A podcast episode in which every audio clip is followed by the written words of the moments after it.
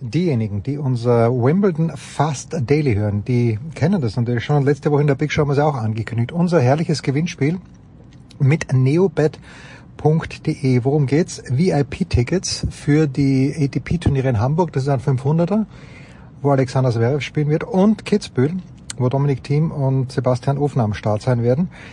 Es gibt äh, viermal zwei Tickets. Dienstag, Mittwoch Hamburg, Dienstag, Mittwoch Kitzbühel. Und äh, in Kitzbühel kenne ich den VIP-Bereich, der ist grandioso. Essen überragend, gleich direkt neben dem Center Court. Und ähm, gerade am Dienstag ist dann immer der, der Teams Day. Und ich glaube, der Dominik spielt da sogar am Abend. Wie könnt ihr mitmachen bei diesem Gewinnspiel? Geht auf neobet.de, neobet in einem durchgeschrieben.de und registriert euch dort mit dem Promotion Code Tennis10. Tennis10 durchgeschrieben, also auf neobet.de Tennis10. Dann nehmt ihr automatisch am Gewinnspiel teil und bekommt auch noch 10 Euro Wettguthaben. Mal so für den Anfang. So, dann geht ihr auf Instagram und äh, like dort die Seite von Neobet. Das ist neobet äh. Und ja, wer dann ein bisschen noch was einzahlt, zusätzlich auf sein Konto, äh, der vergrößert auch seine Gewinnchance. Macht's mit, neobet.de registrieren, Tennis 1-0, weil, also Hamburg kenne ich nicht, aber Kitzbühel, Hamburg kenne ich schon, kenne ich die Anlage, äh, ist sicherlich auch herrlich, der VIP-Bereich und in Kitzbühel weiß ich's.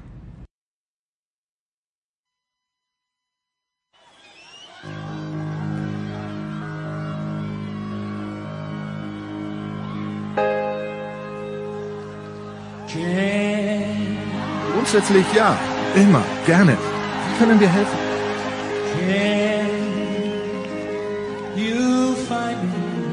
Einen neuen Stürmer, Skisprung-Ski, einen Schlägervertrag. Genauer geht's nicht? Stärken, Nationalität, Geschlecht. Okay. Erling Haaland? Max Verstappen? Alexander Zverev? Fred, bitte, sag an.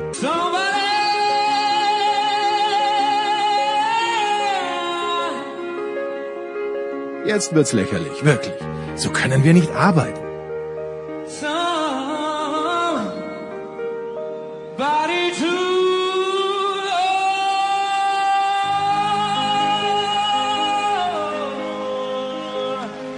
Okay, das ist immerhin eine Richtung.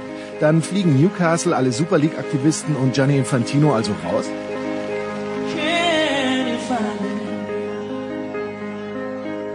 Somebody to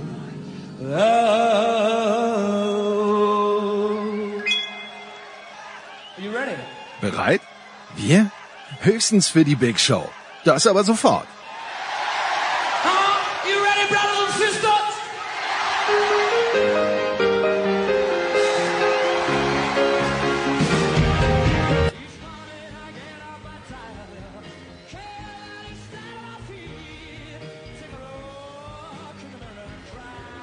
Big Show 617 ist eine mit viel Hintergrundgeräuschen, weil ich nämlich in Wimbledon bin mit großer Freude, Wetter nicht ganz so prall und äh, es war eine Show für Jäger und Sammler, weil ab und zu trifft man hier plötzlich Leute, mit denen man überhaupt nicht gerechnet hat und die versucht man dann einzufahren. So zum Beispiel den Weltmeister von 2014, einen Weltmeister von 2014, Per Mertesacker.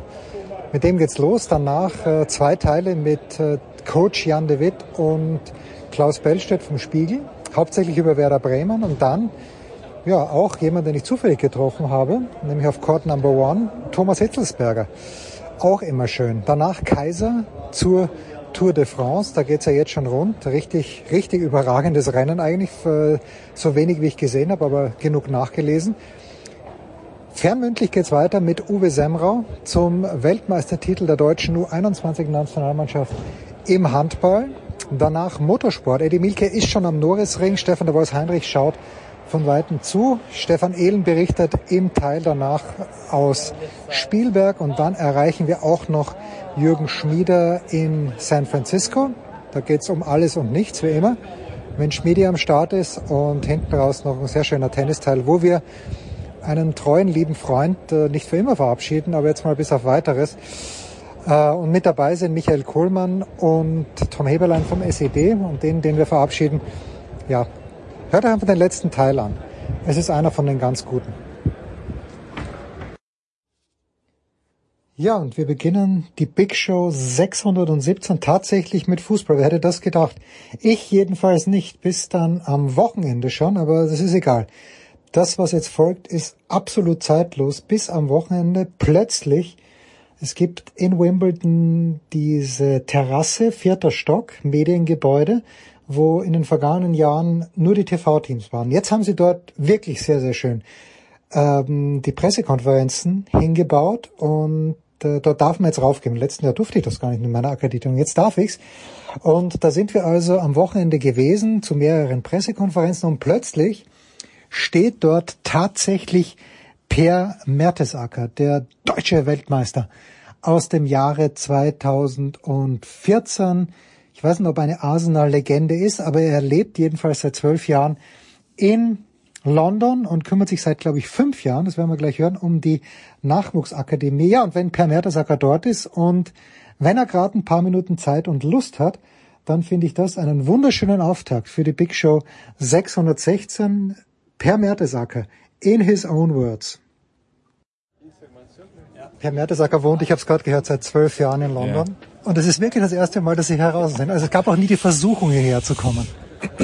Ja, versuchen würde ich nicht sagen, aber es hat die Möglichkeit gefehlt, selbst noch gespielt, äh, oft bei Turnieren, lange auch dabei gewesen. Das heißt, die äh, Juli-Zeit dann auch bestmöglichst genutzt, weit in Turnieren, Europameisterschaften oder Weltmeisterschaften zu kommen, dann oder Urlaubszeit äh, nach langen Saisons oder eben Vorbereitung in meinen letzten Jahren, ähm, wo man dann auch zweimal am Tag trainiert und dann wahrscheinlich abends ins Bett fällt. Also die Juli-Zeit ist natürlich wunderschön in London und ich erlebe es jetzt zum ersten Mal, die Stimmung, die Atmosphäre. Und wenn man dann noch einen deutschen Topspieler hier treffen kann, dann äh, bin ich doch verfallen der Versuchung. Ich verbinde ihn mit dem äh, mit der WM 2014 in Brasilien, dass er sehr viel Tischtennis gespielt hat. Ja, Aber ich weiß ja. auch von Fußballern, die ganz, ganz wahnsinnig ehrgeizig im Tennis sind. Wie schaut das da bei Ihnen aus? Ja, ähm, ich habe äh, Tennis und Tischtennis im Verein gespielt, äh, bis ich zwölf war. Okay. Ja, also ich hatte dann wirklich drei also Sportarten, so, ja? drei Sportarten, Fußball, Tennis, Tischtennis gespielt und ab zwölf musste ich mich dann quasi so ein bisschen Entscheidung, äh, entscheiden, habe mich dann für den Teamsport Fußball entschieden. Aber trotzdem bleibt man natürlich auch sozusagen im Ballgefühl auch drin. Also das war schon, schon, schon so, dass ich immer auch großer Tennisfan war. Äh, deshalb und äh, auch ganz gute Hebel habe. Mhm. Ähm, man sieht es jetzt auch an, an Sascha Zverev, der natürlich zum ersten Mal, wenn man den trifft und auf Augenhöhe sich unterhält, das, das hat schon was. Ne? Also ich bin bin wirklich begeistert von dem heutigen Tag, nicht nur vom Wimbledon und von, von der Atmosphäre hier, aber auch von unserer deutschen Nummer eins, äh, der auf mich einen sehr, sehr guten Eindruck macht, muss ich sagen. Er hat vorhin gesagt, er hat sich noch nie so gut aufs äh, Phrasen gefühlt wie in ja. diesem Jahr. Was ist eure besondere äh, Verbindung? Ihr ja. ja, wir haben... Ähm, ich glaube, wir versuchen äh, aus unseren Körpern, müssen wir das maximal rausholen. Ne? Wir haben eine äh, lange Körpergröße und da sind natürlich äh, da lange Drähte, die wir immer wieder auch äh, gut verbinden müssen, gut regenerieren müssen, ähm, auch uns gut aufbauen müssen und wir haben auch aus einer schweren Verletzung jetzt. Ne? Ich hatte auch schon schwere Verletzungen. Wir haben äh, äh, eine Gemeinsamkeit mit Neuroathletiktraining und Lars Liener, das ist ein persönlicher Trainer, der ja uns wieder sozusagen unser Körper wieder auf Touren bringt, ähm, viel mit Augen arbeitet, viel mit ähm, äh, mit dem Gehirn arbeitet, weil das Gehirn steuert eben alles. Und ich glaube, wir haben dort ähm, etwas gefunden, wo wir, wo wir das Gefühl haben, das bereitet uns wieder top äh, auf die Aufgaben vor, sei es auf dem Tenniscourt als auch bei mir mit dem Fußball. Ähm, wir machen viel im Kraftraum, wir versuchen viel unsere Muskeln immer wieder aufzubauen, aber es wird im Endeffekt alles vom Gehirn gesteuert und wir machen wenig mit den Augen, mhm. äh, wir arbeiten da wenig dran und ähm, es ist halt wichtig beim Timing, dass man eben auch ähm, die Augen top steuern kann, dass das, wenn der Ball auf uns zukommt, Fußball oder Tennisball, dass wir den sehr gut einschätzen können. Und das kann man nur erreichen, äh, wenn man gewisse Hirnareale, wenn man die Augen wirklich äh, top auftrainiert. Und da haben wir mit Lars jemanden gefunden, äh, der uns ein gutes, nicht nur ein gutes Gefühl gibt, aber einfach auch äh, der Top-Trainingsarbeit leistet auf, auf individueller Basis. Und das ist natürlich bei, nicht nur bei individuellen Sportlern, auch bei, bei, bei mir, beim Fußball habe ich immer gemerkt, ich brauche ein bisschen mehr als nur äh, im Kraftraum an meinen Muskeln zu arbeiten. Äh, ich sag mal so schön 5000 Volt in den, in den Armen, aber kein Licht oben. Äh, das ist wirklich ein Spruch, der hat mich begleitet über äh, die Jahre und ich habe an dem äh, Licht gearbeitet und besonders in den Jahren, wo ich dann mit Lars nochmal dieses es extra gemacht habe, äh, hatte ich auch die größten Erfolge und war weniger verletzt, weil ich mich einfach in meinem Körper sicherer gefühlt habe und da stand ich einfach ähm, besser da in der Verteidigung. Was machen Sie jetzt noch wirklich aktiv, ja. wo Sie, wo Sie Ihren Ehrgeiz, den Sie als, als der Sie als Sportler auch ausgezeichnet ja. hat, aber es ist ja wahrscheinlich schwierig runterzukommen. Ja. Wenn Sie jetzt Tischtennis spielen, Tennis spielen, äh, sind Sie dann ja vom, vom Ehrgeiz, ich möchte nicht sagen zerfressen, aber mir fällt gerade kein besseres Wort an. ja, ich war wirklich äh, 15 Jahre ähm, im Profisport dabei und habe wirklich versucht, alles aus meinem Körper äh, rauszuholen. Und das war sehr anstrengend. Das war von 18 bis 33 habe ich an meinem Maximum gearbeitet, jedes Jahr ähm, habe das Ganze auch so aufgenommen, weil viel auch dann in Verletzungsphasen musste noch mehr arbeiten und noch ehrgeiziger sein. Also die 15 Jahre waren anstrengend, äh, körperlich und äh, als auch mental. Und bin jetzt fünf Jahre ähm, bei der Jugendakademie bei Arsenal und versuche dort wirklich die nächste Generation vorbereiten auf die Schwierigkeiten im Leben, auf die Herausforderungen im Leben ähm, im, und im, im, im Sport. Ähm, und deswegen ist das so meine, äh, sag ich mal jetzt, so meine Ebene, wo ich, wo ich alles gebe, wo ich viel lerne. Das ist weniger jetzt, wo ich sozusagen morgens aufstehe und sage, ich muss jetzt laufen, ich muss jetzt in den Kraftraum. Das ist weniger geworden, weil ich einfach immer noch in so einer Phase bin, wo ich runterkomme äh, von dieser Intensität und habe wirklich in dem Job ähm, gehe ich jetzt mehr oder minder auf und versuche dort wirklich mich zu verbessern, bessere Systeme, Leute auch dazu zu holen, die wirklich ähm, ja, die jungen Leute von heute irgendwie versuchen vorzubereiten auf, auf ihre Herausforderungen. Weil das sind andere wie vor 20 Jahren, die ich hatte und da muss ich auch natürlich mit der Zeit mitgehen. Für jemanden, Sie wohnen jetzt zwölf Jahre in London. Ja. Ich komme gerne nach London, ich kenne ja. mich ja nicht aus, aber ich habe festgestellt, auch bei den Leuten, wo ich, wo ich jetzt wohne, London scheint in Viertel unterteilt zu sein, was die Allianzen mit den Fußballfans angeht. Ich glaube, wir sind hier ein bisschen im Fulham-Viertel. Ist es wirklich so? Oder gibt's äh, gibt's auch wirklich diese, diese Schnittmenge, dass in, in einer Chelsea-Region auch Arsenal-Fans wohnen? Ah, ich glaube, es ist ein Mix. Ja, London ist wirklich ein Mix an Leuten, ein Mix an Fans. Ähm, wir haben bei Asen auch äh, Leute, die dort arbeiten, die Spurs-Fans sind. Also ist wirklich, man bekommt hier alles mit. Es ist schon richtig. Hier sind wir wahrscheinlich eher im Fulham, Chelsea-Viertel. Äh, sobald man nach Nord-London kommt, hier sind wir eher im Süden.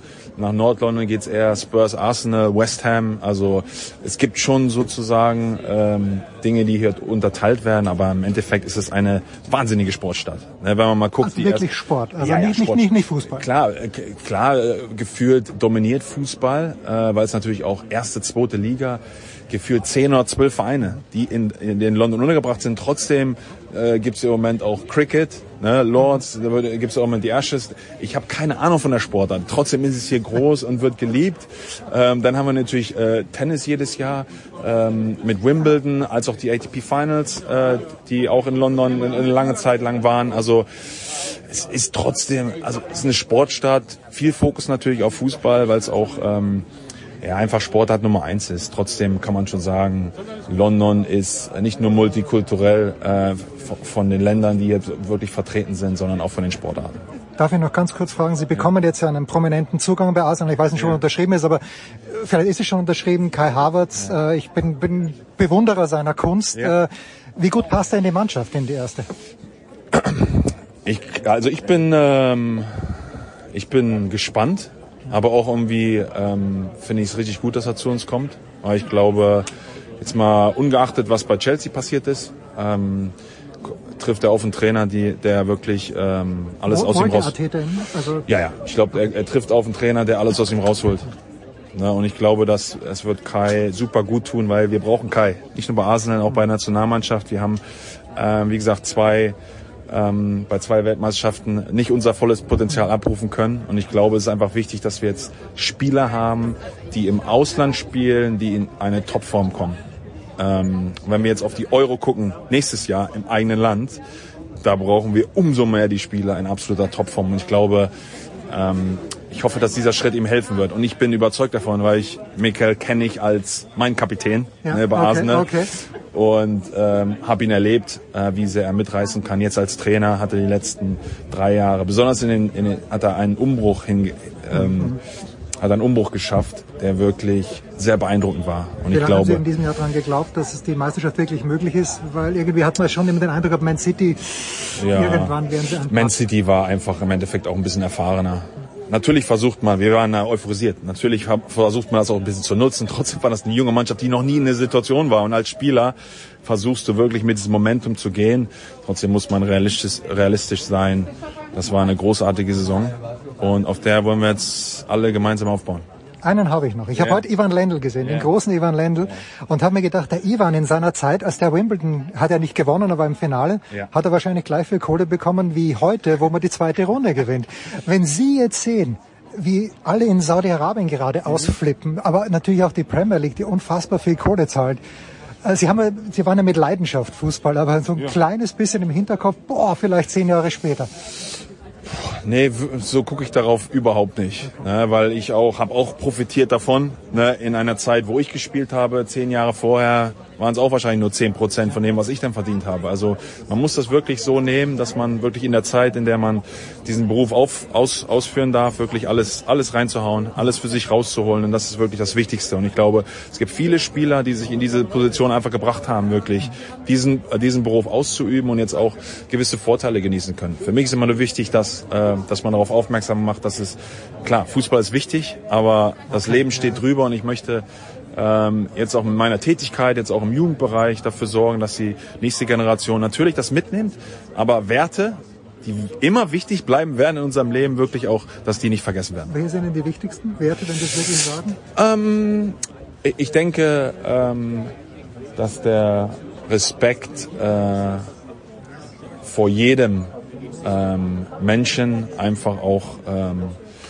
unabhängig, Größe, Hautfarbe, äh, Religion. Ich glaube, das ist das, was uns in den nächsten Jahren ähm, hoffentlich besonders auszeichnen wird, dass, dass dort wir äh, Schritte in die richtige Richtung machen. Deswegen würde ich sagen, das ist so ein Wert, den man im Fußball damals war es die G-Jugend, ab der G-Jugend wirklich in diesem Teamsport. Ähm, da ist es ganz wichtig, dass alle können das spielen, ähm, alle sind dabei und keiner wird ausgegrenzt. Und das sollte äh, wichtig sein für die Zukunft.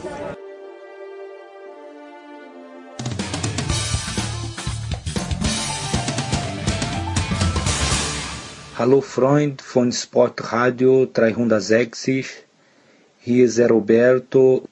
Servus. Big Show 617 sind wir, glaube ich, schon angelangt. Und ich sitze hier im Meda-Restaurant mit zum einen, ich sitze mit zwei Bremern hier, machen wir uns überhaupt nichts vor. Zu meiner linken Klaus Bellstedt vom Spiegel und zu meiner rechten Jan de Witt, der, also ich von Klaus weiß ich wirklich komplett 100% Bremer, gebürtig und auch wohnhaft, richtig? Wieder, ja. Wieder, genau. wieder. Nach vielen Jahren in Hamburg, jetzt wieder in Bremen, zu Hause. Bei Jan de Witt bin ich mir nicht ganz sicher, gebürtig und wohnhaft weder noch äh, gebürtig in Celle in Niedersachsen, also relativ nahe dran und wohnhaft in Bad Oeynhausen, was schon Nordrhein-Westfalen ist, direkt an der Grenze, aber auch nur eine Stunde von der Bremer Stadtgrenze entfernt, also nahe genug, um jedes Heimspiel, wo ich zu Hause bin, äh, besuchen zu können. Und das letzte Mal wohnhaft in Bremen gewesen vor viereinhalb Jahren. Jetzt weiß ich ja, wir haben ja schon öfter miteinander gesprochen, Sie haben den Verein äh, beraten beim alten Trainer, noch mit Florian Kofeld war es, glaube ich, haben aber auch einen guten Kontakt zum neuen Trainer, der aus irgendwelchen Gründen auch für Tennis hoch interessiert ist, Ole Werner. Wie, wie kam es, wie kommt's? Ja, guter Kontakt ist jetzt übertrieben. Also äh, Kontakt kommt durch äh, Doc Engelke, den Mannschaftsarzt, der einer meiner besten Freunde ist und mit Ole natürlich da zusammenarbeitet. Und Ole ist Tennisfan, so wie viele Fußballleute. Ja, alles übertrieben. Und ähm, ja, der hat sich dann bei mir gemeldet und hat gesagt, du Jan, ich habe von Christoph hier den Kontakt gekriegt und du bist in Paris, ich will mit äh, meinem besten Freund da irgendwie hin. Gibt es eine Chance, dass du uns helfen kannst? Dann, ja, du, äh, wenn ich da bin, versuche ich euch das irgendwie zu organisieren, zu helfen. Das hat, glaube ich, ganz gut geklappt und so wie ich das mitgekriegt habe, haben die eine gute Zeit gehabt. So, wenn jetzt ein Spieler wie Nabi Keita, Klaus, von dem ich mir dachte, der würde Leipzig gut zu Gesicht stellen, weil die spielen in der Champions League und da würde er sicherlich helfen können. Wenn aber der plötzlich nach Bremen geht, was macht das mit dir als Bremen-Fan, mit einer Erwartungshaltung? Hm, also erstmal war unglaubliches Staunen. Ähm, die ganze Werder-Bubble spielte bei, bei Twitter verrückt und dann, als es sich irgendwann wirklich äh, bewahrheitete, ist bei mir ein großes Stück Euphorie ähm, ausgebrochen, weil Werder endlich wieder ein, ein, sagen wir mal, großen Namen verpflichtet hat Und alleine deshalb ähm, äh, freue ich mich total. Also natürlich hat man auch sportliche Erwartungen an ihn, ganz, ganz sicher. Aber Werder tut es vor allem jetzt auch erstmal gut, so einen Weltklasse-Spieler, ähm, der er ja mal war, ganz sicherlich. Ähm, und der eine große Ausstrahlung hat, der eine super Erfahrung hat, der, der bei Liverpool gespielt hat und äh, von Klopp auch sehr geschätzt wurde, dass so einer sich für Werder ent, ent, ent, entschieden hat, äh, freut erstmal den normalen Werder-Fan. Ähm, was er jetzt sportlich drauf hat, werden wir sehen, aber so als Zeichen war das für ganz Bremen einfach riesig. So und Werder ist in der Lage, so jemanden zu holen. Werder ist total klamm und trotzdem haben sie es geschafft. Ähm, Jan, du wirst ja vielleicht auch noch gleich ein bisschen erzählen, dass die Bremer schon auch die sind, die, die sind, äh, die sind, ja, die, die, die, die haben Ideen und, und können irgendwie sowas dann doch realisieren. Und dafür finde ich, dafür feiere ich sie ab. Und, und ich freue mich riesig auf die neue Saison. Eröffnungsspiel gegen Bayern. Freitagabend ist eigentlich das einzige Spiel, die beiden Spiele gegen Bayern, die ich mir nie angucke. Aber jetzt bin ich so heiß und da, da kann ich, glaube ich, für meinen ganzen Freundeskreis sprechen, der ähm, Werder euphorisiert ist, wird doch wieder hingehen gegen die Bayern und sich Nerby Keita angucken, wie der, äh, wie der da die bayerische äh, äh, Offensive äh, stoppt. Also ich freue mich total, dass der bei Werder spielt und noch mehr freue ich mich natürlich, wenn äh, jetzt äh, Niklas Füllkrug auch noch endlich verlängert, nachdem ja Marvin Dux verlängert hat. Also das hätten auch nicht viele Werder zugetraut, ähm, aber ich glaube, es steht jetzt, sieht jetzt so aus, als würde ähm, Füllkrug auch noch verlängern. Wie kann man Klaus Bellstedt einbremsen oder muss man ihn gar nicht einbremsen in seiner Euphorie?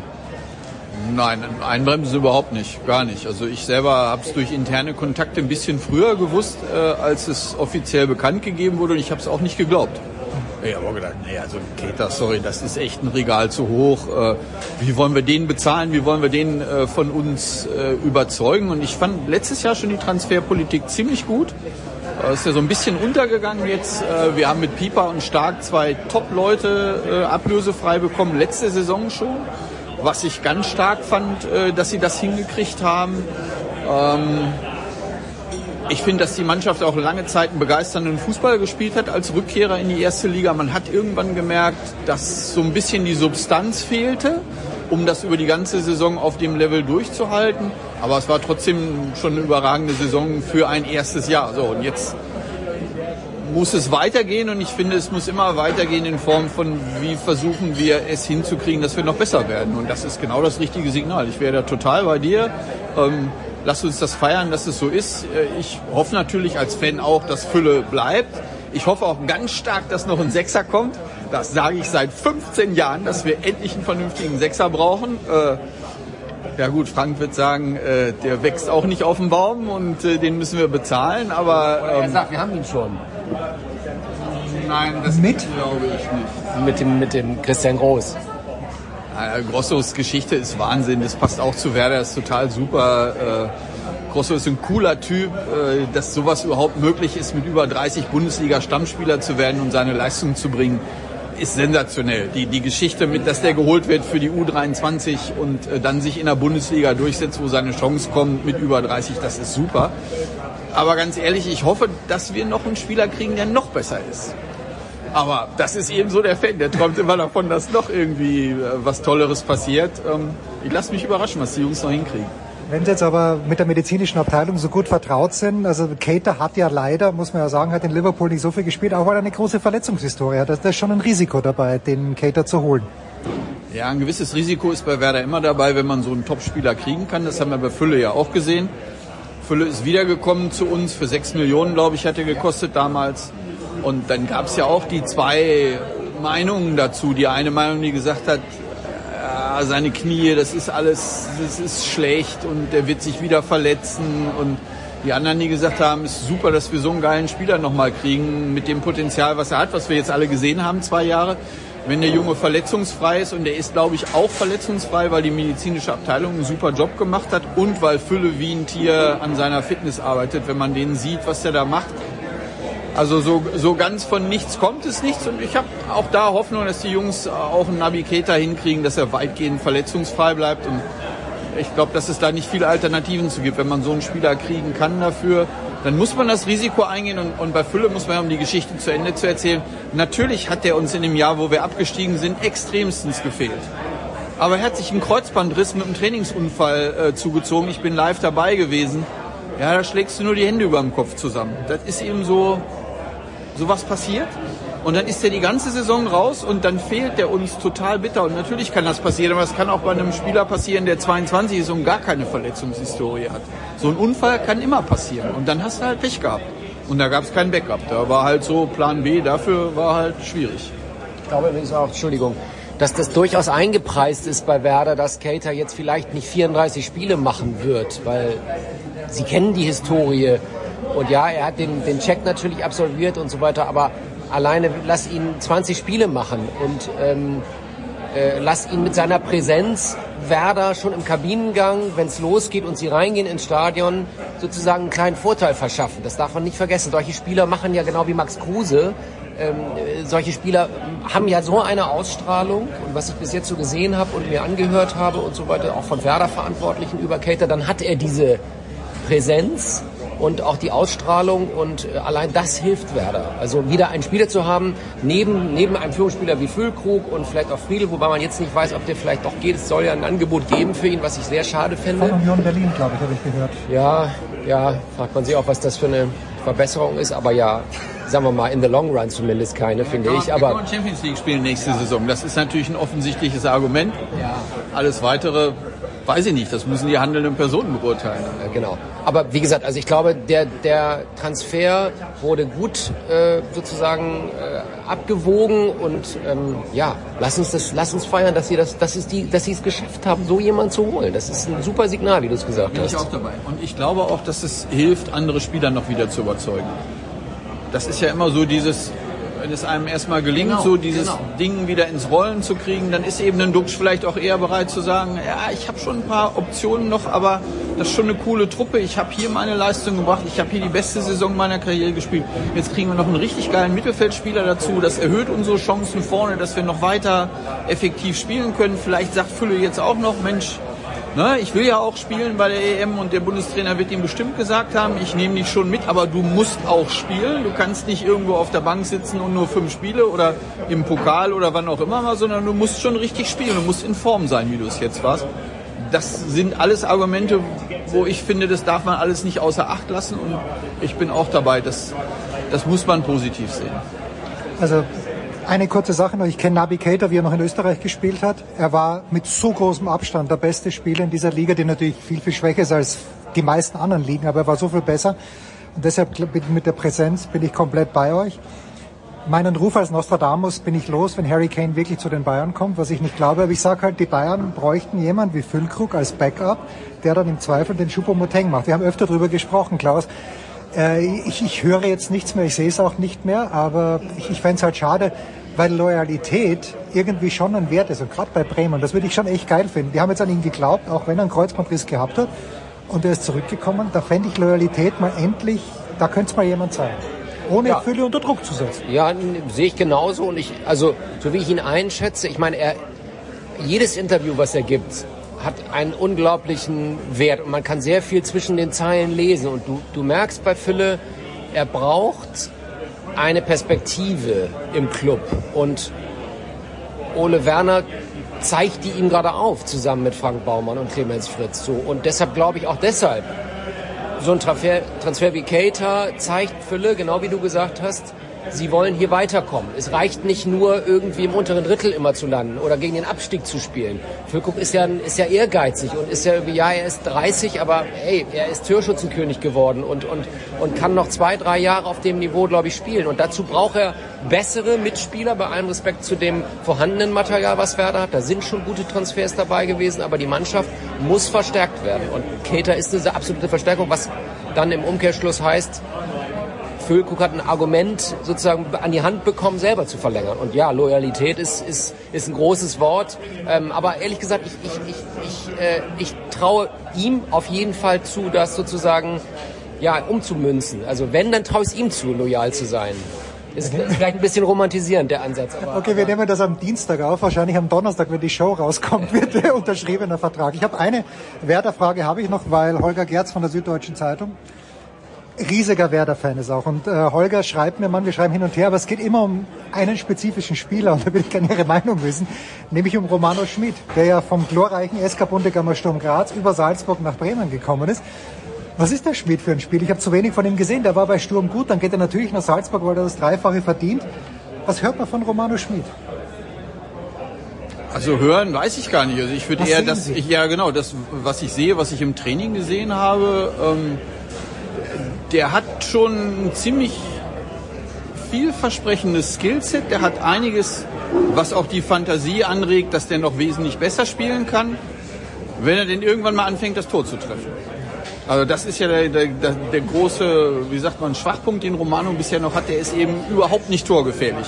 Und für einen offensiven Mittelfeldspieler, so gut wie er am Ball ist, so technisch gut ist, ins Kombinationsspiel eingebunden ist, ins Dribbling gehen kann, immer wieder selber einer der wenigen Spieler, die wir haben, die mit dem Dribbling, also wenn man jetzt Weiser außen auf der Seite mal außen vor lässt, aber der im zentralen Bereich dann auch wirklich da mit Aktionen nochmal Räume schaffen kann, was er aufreißen kann. Bisschen Torgefahr würde ich mir schon noch wünschen. Und dann würde er sicherlich auch noch wesentlich mehr in der Startelf stehen, als er das jetzt tut. Weil momentan hat er so Phasen, wo es ganz gut läuft, wo er dann auch regelmäßig spielt. Und dann hat er wieder welche, wo es nicht so gut läuft. Und ähm, ich bleib dabei. Also eine Menge Sachen, die mir gefallen, wenn ich den Jungen sehe. Aber so dieser Zug zum Tor, der Drang zum Abschluss und dann die Bude auch mal machen, wenn es entsprechend ist, das wäre jetzt noch der nächste Schritt. Er ist jung, wir haben das Gefühl, der ist in guten Händen und mal schauen, ob er, ob er den Schritt auch noch schafft. Könnte nächstes Jahr mit Österreich zur Europameisterschaft fahren. Du nix. Das sagt noch was zu Romano Schmidt, bevor wir eine kurze Pause machen. Oder ist alles gesagt? Ja, fast. Äh, Jan hat super zusammengefasst. Also ich, ich bin ein großer Fan von ihm und mag ihn sehr gerne angucken. Ähm, ich, sein Spielverständnis ist super. Er holt sich Bälle auch von, von hinten, ist sich nicht zu schade, so da, da äh, zu ackern und hat einen unglaublichen also jetzt sind wir im Tennis, ein Touch im Fuß, kann man das haben, weiß ich gar nicht, aber irgendwie hat er ein, hat er ein unglaubliches Füßchen und äh, schnürt da äh, Pässe äh, zu, zusammen, die, die, die ich irgendwie, das, das ist grandios. Also das, das gab es jetzt auch lange nicht in Bremen, dass so jemand, so ein ballsicherer Spieler ähm, bei Werder spielt. Da ähm, erhoffe ich mir auch sehr, ich sehe es genau wie Jan, Torabschluss ist immer noch ein bisschen dafür, dass er eben diesen auch einen wunderbaren, äh, also er, er kann ja Freistöße schießen. Ja, so, das ist ja sieht gut aus, aber der Ball geht nicht ins Tor. Es gibt noch genau. eine zweite Sache, die mir nicht so gut gefällt, das ist Entscheidungsfindung im letzten Drittel. Dann neigt er dann manchmal dazu, es dann doch ein bisschen zu kompliziert zu machen. Dann macht er noch einen Haken und dann ist halt auf dem Niveau, die sind auch alle ganz schön schnell und dann gibt es halt ein kurzes Fenster, wo du den Pass dann spielst oder den Abschluss suchst oder das Fenster ist zu. Und dann braucht er mir manchmal noch zu lange oder trifft dann nicht ganz die richtige Entscheidung. Dann sieht es gut aus, aber irgendwie ist es dann doch kein Tor geworden. Ja, genau. Und er muss noch ein bisschen, wenn man das, wenn man das sagen darf, es ist anmaßend vielleicht, aber ein bisschen kann er, glaube ich, auch noch körperlich zulegen.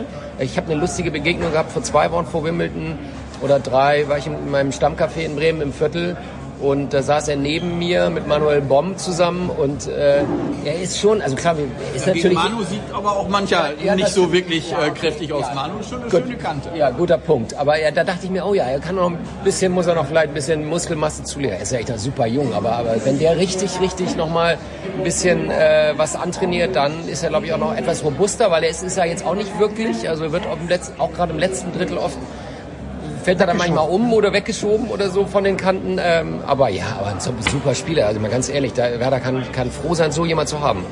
16 goldene Werder-Minuten. Jetzt sprechen wir gleich über das harte Business Profitennis. Nach einer kurzen Pause.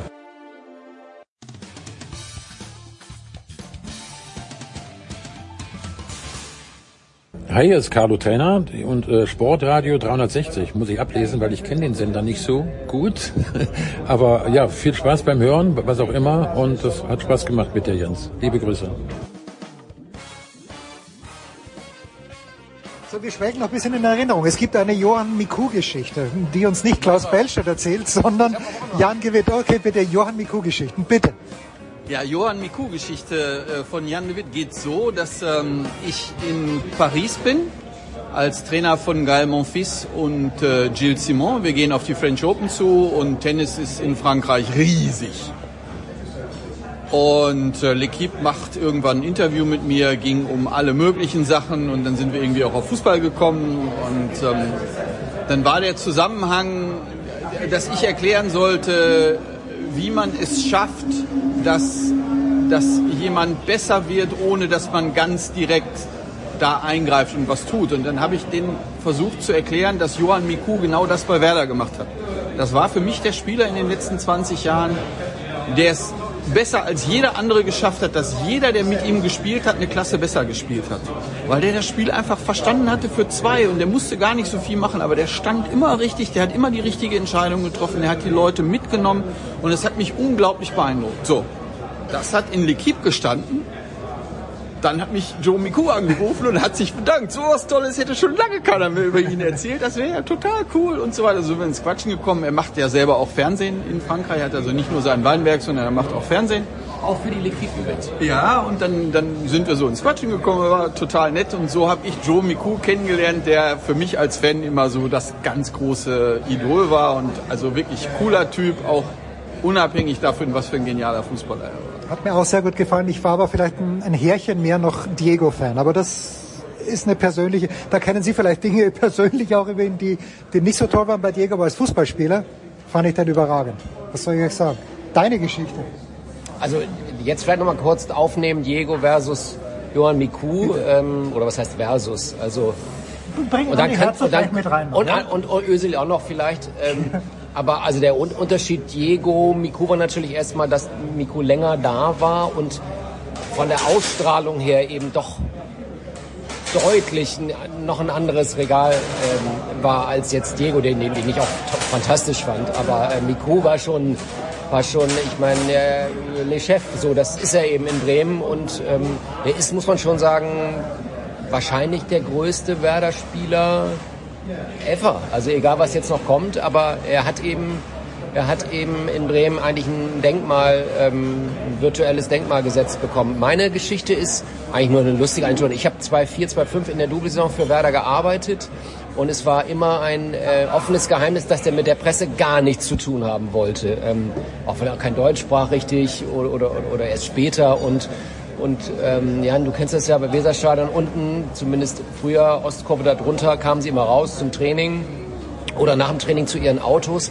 Und Miku hat entweder den berühmten das Telefon ans Ohr gehalten, sodass keiner ihn anspricht, aber es gab eben auch paar Mal äh, Szenen, die ich nicht vergessen werde, dass er über das Stadionbad, also es gibt unmittelbar im Weserstadion das berühmte Stadionbad, ein Freibad, und da ist er und Ivan Klasnitschin immer über den Zaun geklettert und dann hinten rum und dann damit zu ihren Autos, also bloß keine Presse, das war auch immer Miku.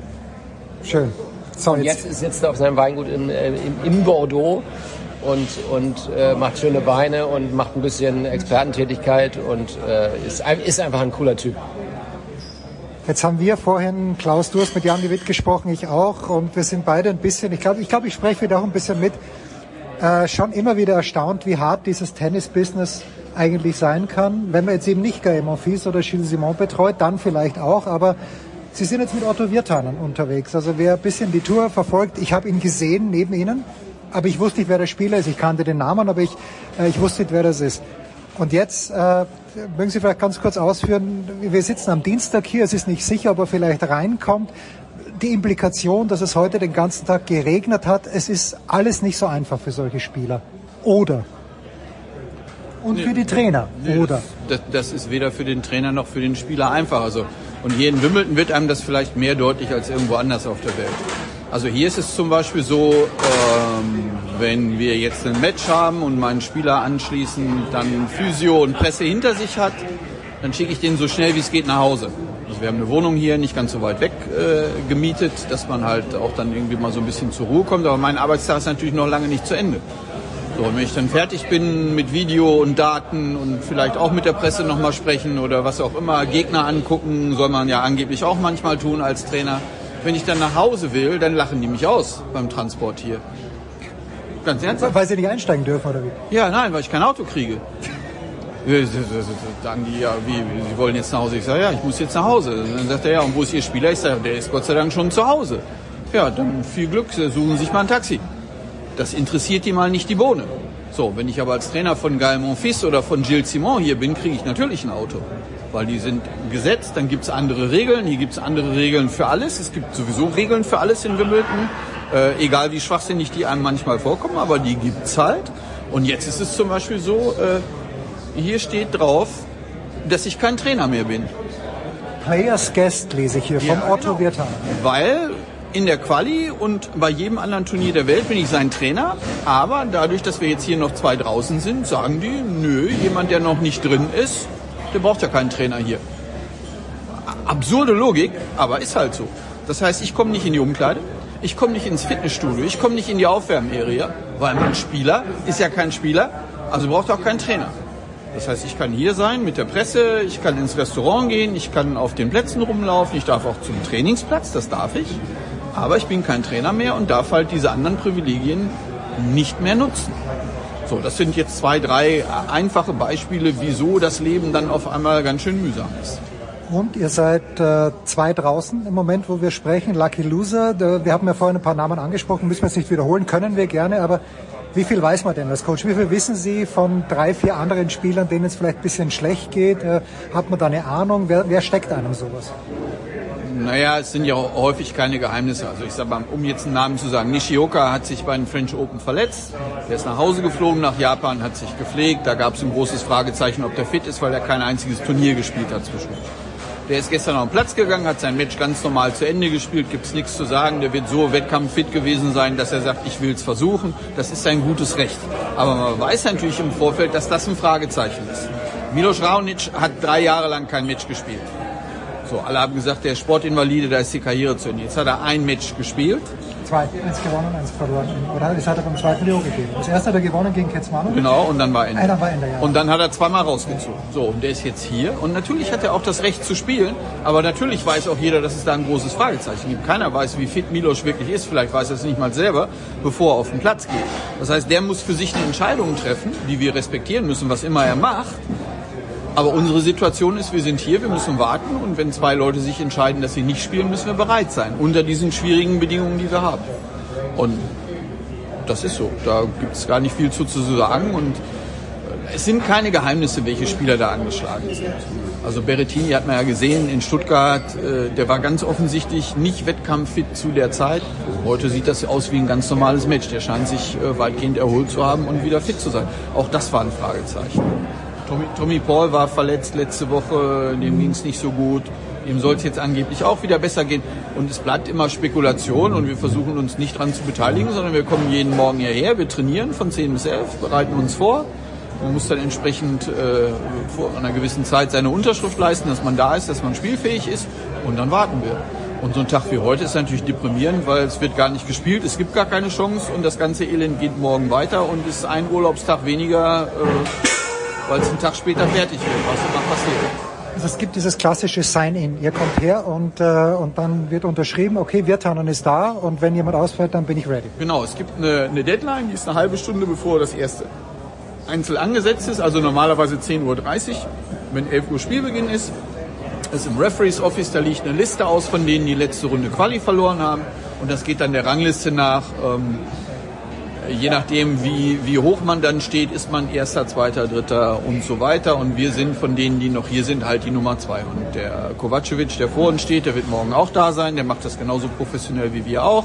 Wir trainieren dann mit dem auch zusammen, wünschen dem alles Gute, dass er reinkommt. Ähm, das ist so, da muss man einfach professionell dann mit umgehen, auch wenn man die Situation beschissen findet.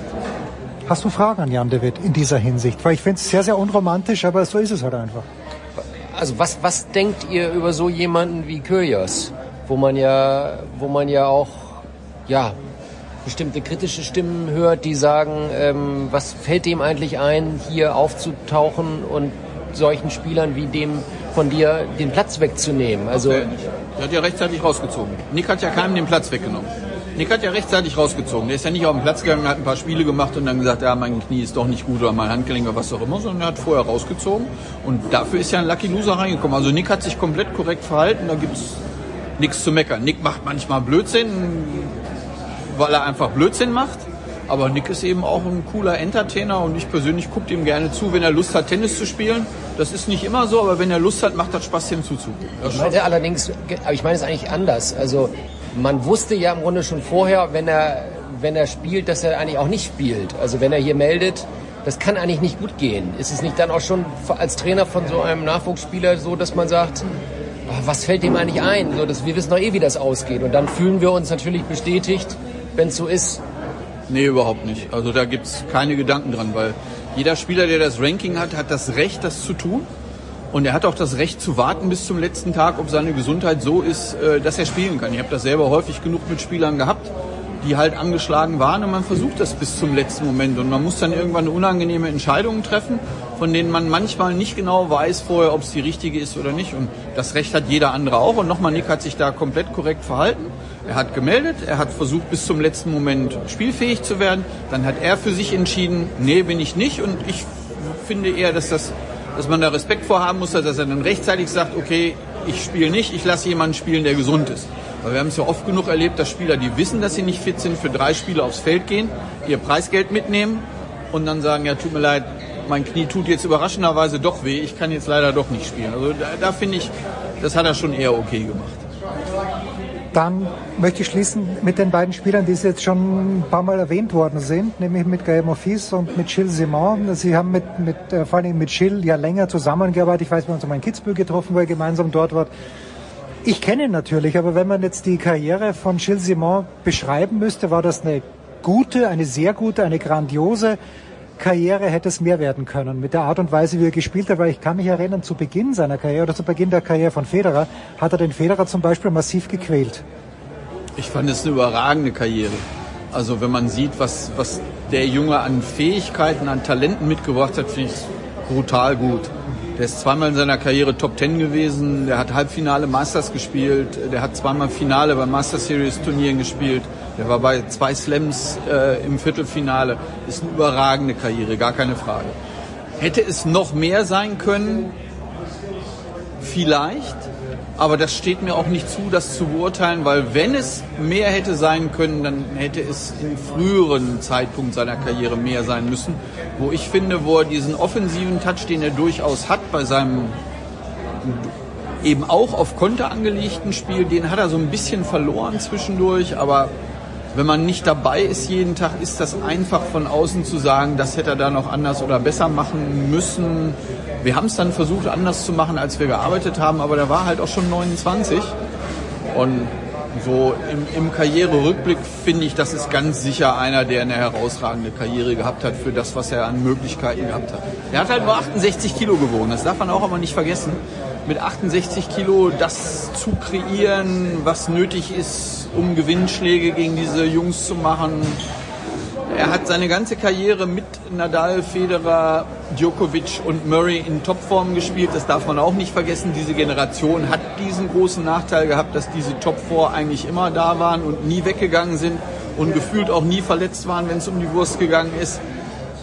Dafür bleibe ich dabei, das war eine überragende Karriere. Und geil, der ein bisschen mehr gewonnen hat, wo man aber auch immer gesagt hat, naja, könnte mal vielleicht beim Grand Slam äh, ins Finale kommen wenigstens. Ich erinnere mich einmal, war glaube ich im Halbfinale US Open, war gegen Djokovic.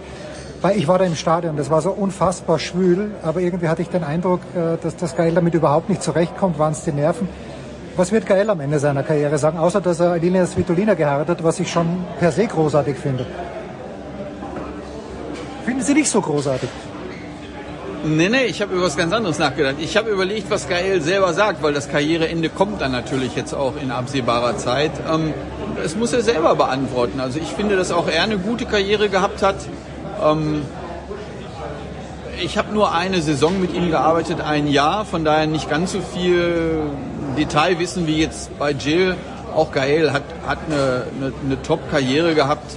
Ähm, er war einmal im Halbfinale da. Das ist sicherlich ein Highlight gewesen, was er gehabt hat. Ähm, klar, der hätte vielleicht noch den einen oder anderen Titel mehr gewinnen können. Ähm, Gael ist ein ganz eigener Typ. Der hat Tennis aus einer, aus einer sicherlich auch ganz eigenen Motivation gespielt und ich hatte das Gefühl, dass er über weite Teile seiner Karriere schon ziemlich happy war mit dem, wie er das gemacht hat und wie er mit sich und der Situation umgegangen ist. Und ich hoffe, dass es ihm gelingt, es ähnlich positiv zu sehen am Ende, wann immer es dann vorbei ist. Jan de Witt und Klaus Bellstedt, von dem wir vielleicht später noch hören werden, in der Big Show 617.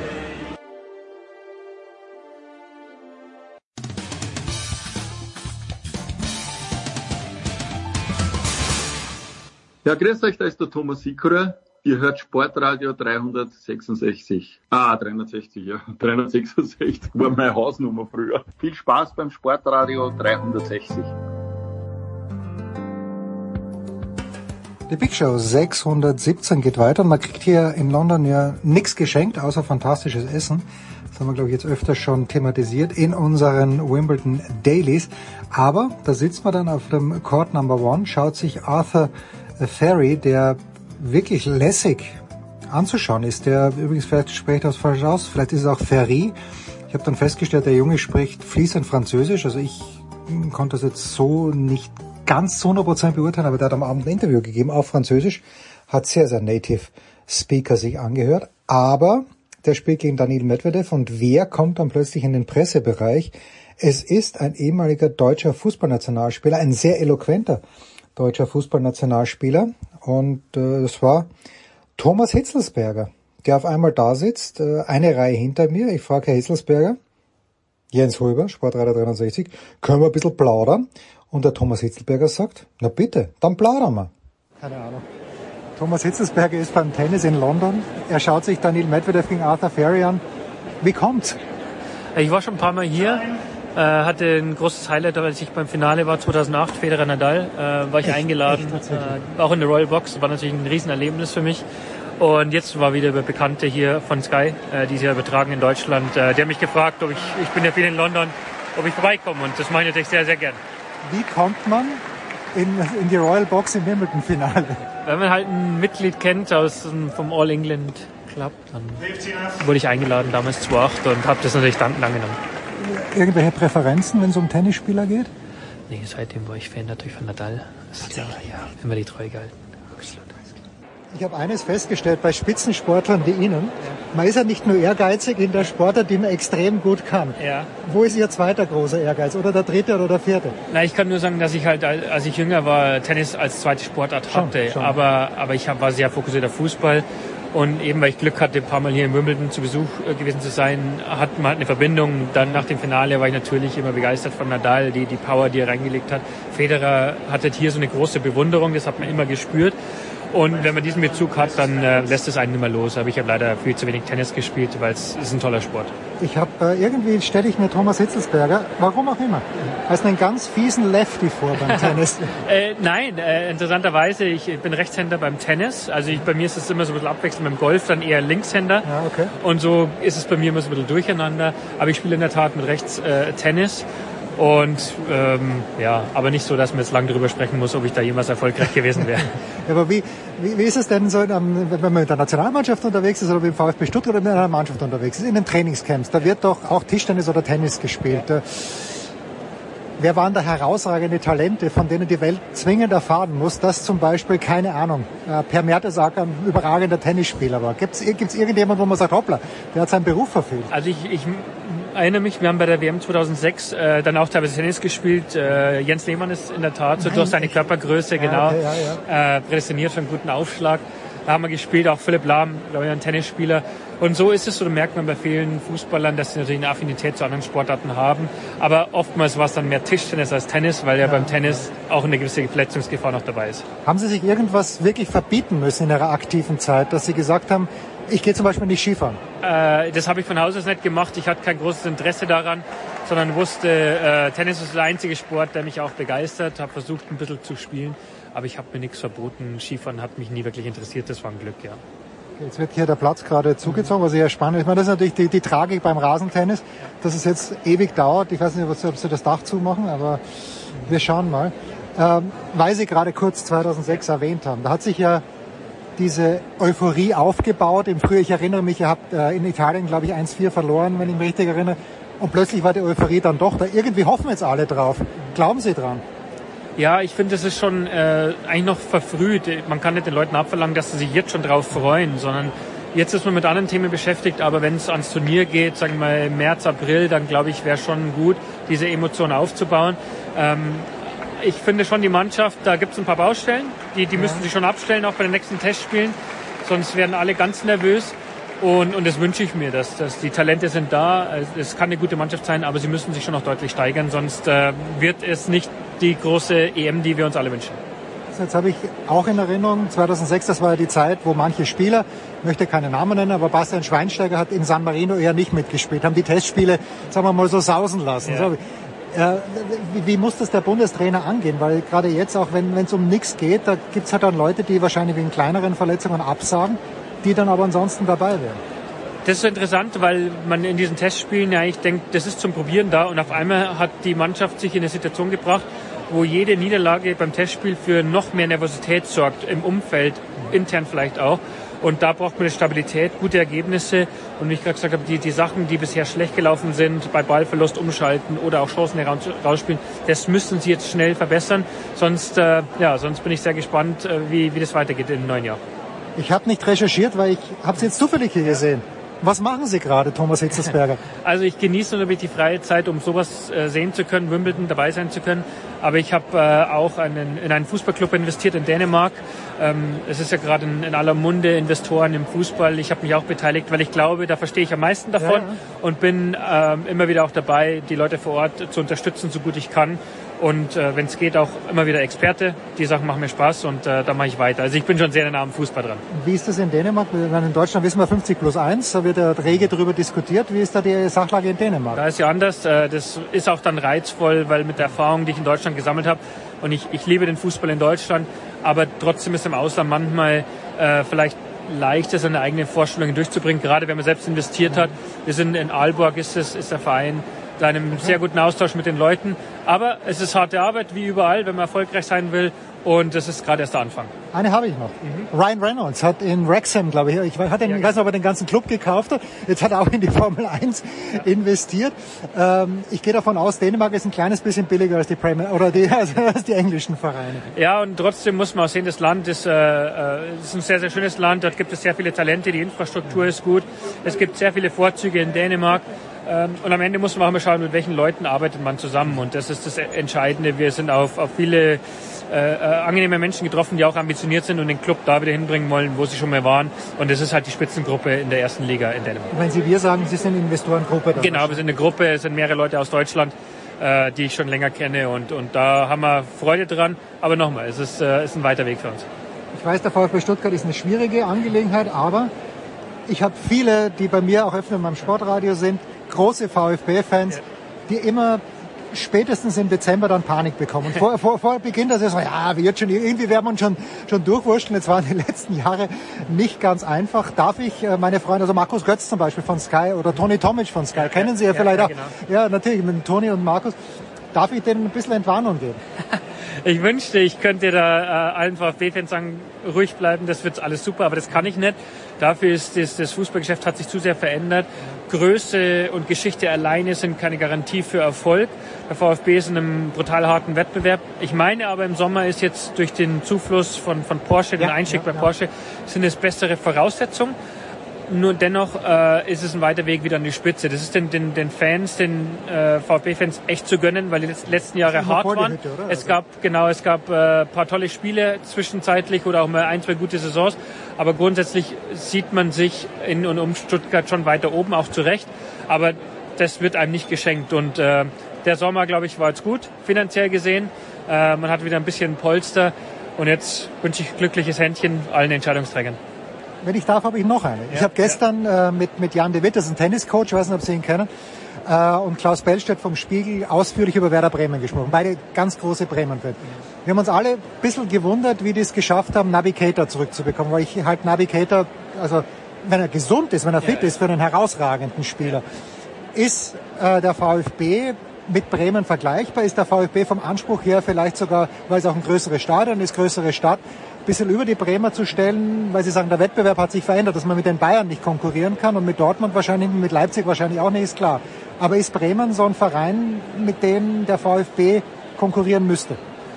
Ja, das glaube ich, kann man ganz ehrlich sagen. Es gibt Parallelen bei den Clubs, aber es gibt auch deutliche Unterschiede regional, wie Sie gerade gesagt haben. Der VfB ist bekannt für diese Region, was da alles ansässig ist. Da könnte man denken, dass es große Unterstützung gibt. Wäre es vielleicht nicht so strukturstark, Bremen. Ähm, aber äh, das darf immer keine, kein, kein Selbstläufer sein. Ich finde, Werder hat die letzten zwei Jahre wieder sehr, sehr gut gearbeitet.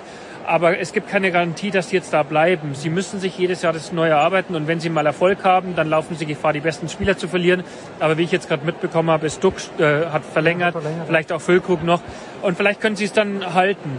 Nur man, man merkt, dass, ähm, dass kleinere Clubs oft auch gut arbeiten und an großen vorbeiziehen. Also strukturell tun sich äh, Traditionsvereine manchmal schwer. Und das gilt es zu durchbrechen. Und die Vorteile, die diese Clubs haben, die Größe, die, die Fan, die Anhängerschaft, muss man zum Vorteil einsetzen. Ähm, und dann kann es gelingen. Aber Stuttgart und Werder Bremen haben schon viele Parallelen und sollten auch äh, in einem ähnlichen Teich fischen und, und miteinander konkurrieren. Ich schätze Thomas Hitzelberg als einen sehr, sehr fantasievollen Menschen ein.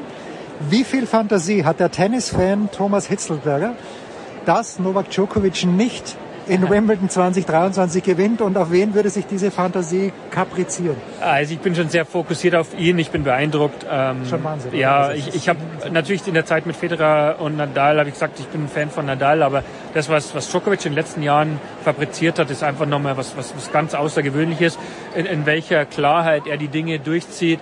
Und auch wenn er vielleicht nicht die Herzen der Leute immer äh, erobert hat, aber er ist total kühl in seinem Herangehen und, und ist brutal wie alles durch oder? diese Fokussierung äh, und die Klarheit zu sagen, okay, ich bin vielleicht nicht jedermanns äh, äh, Liebling, aber, aber ich bin der, der absolut der, der beste Tennisspieler und jetzt ist er die unumstritten Nummer eins. Deswegen habe ich wenig Fantasie, dass es jemanden gibt, der ihn von dem Thron stoßen könnte. Wer gefällt Ihnen von den Jungen, wenn es denn jemanden gibt? Ah, nein, wir sitzen jetzt gerade hier mit Medvedev und, und Ferry. Sie haben selber gerade auch gesagt, Ferry äh, äh kam jetzt neu drauf. Ja. Ich traue ihm jetzt nach der kurzen Zeit, die ich gesehen habe, zwar nicht zu, dass er, dass er Djokovic äh, schlägt, aber ich bin auch erst gerade hier angekommen, deswegen ist vermessen, über die anderen zu sprechen, wer das Potenzial hat. Äh, lassen wir uns mal überraschen. Ja, das äh, war's jetzt mal hier aus Wimbledon. Wir kommen später zurück. Kurze Pause in der Big Show 617.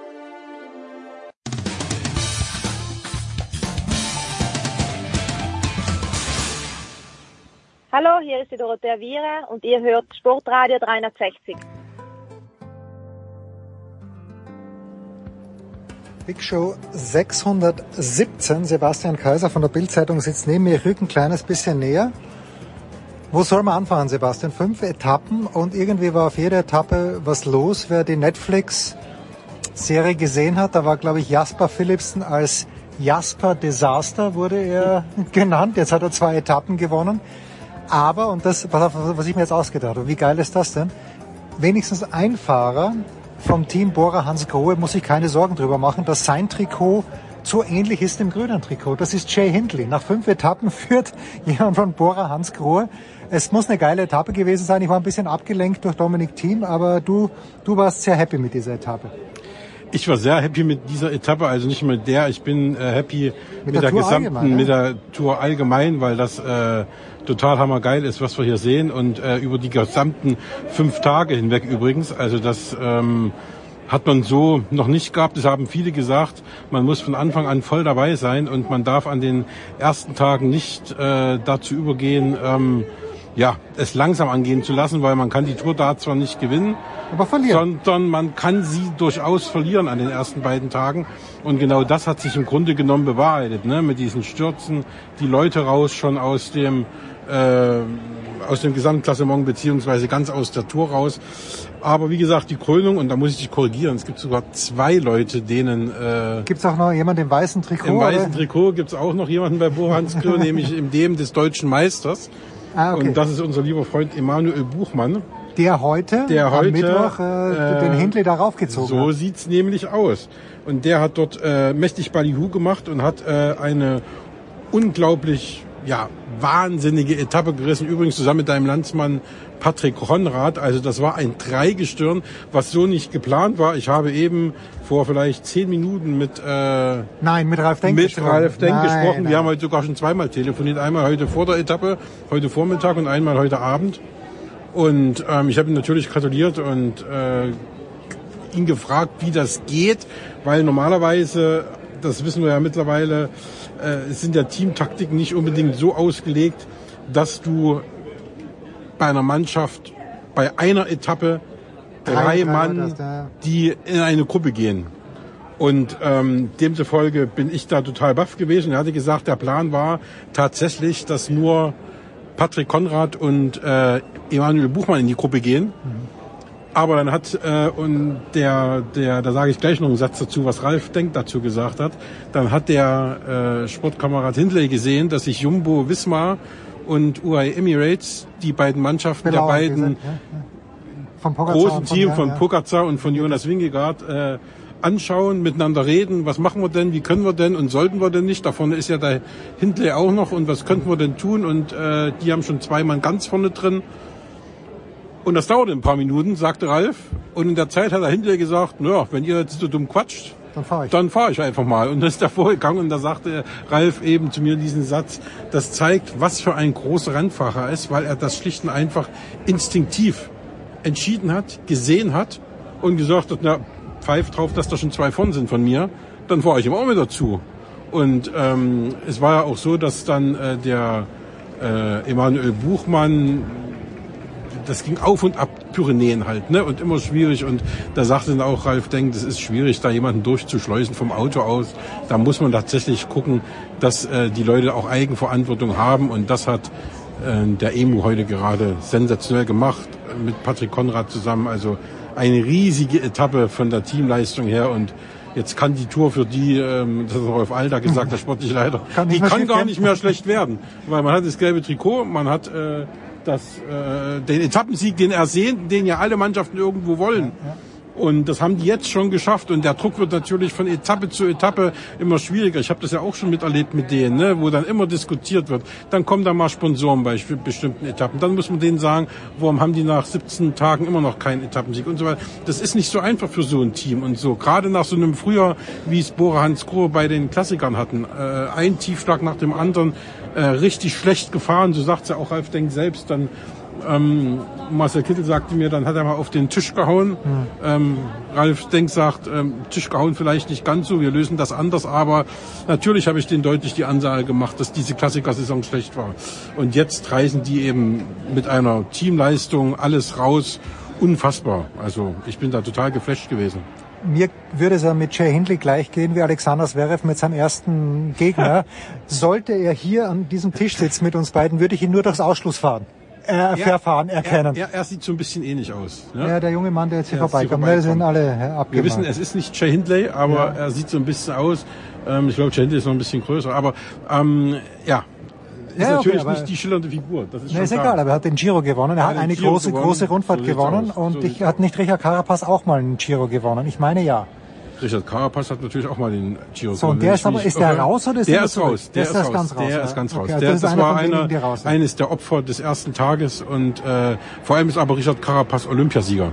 Das ist das, was ihn, der hat in, in, in Tokio Olympiagold gewonnen auf der Straße und das ist das, was ihn auszeichnet. Also Und das ist ja losgegangen, Sebastian, historisch, oder? Mit äh, den, den Yates-Zwillingen.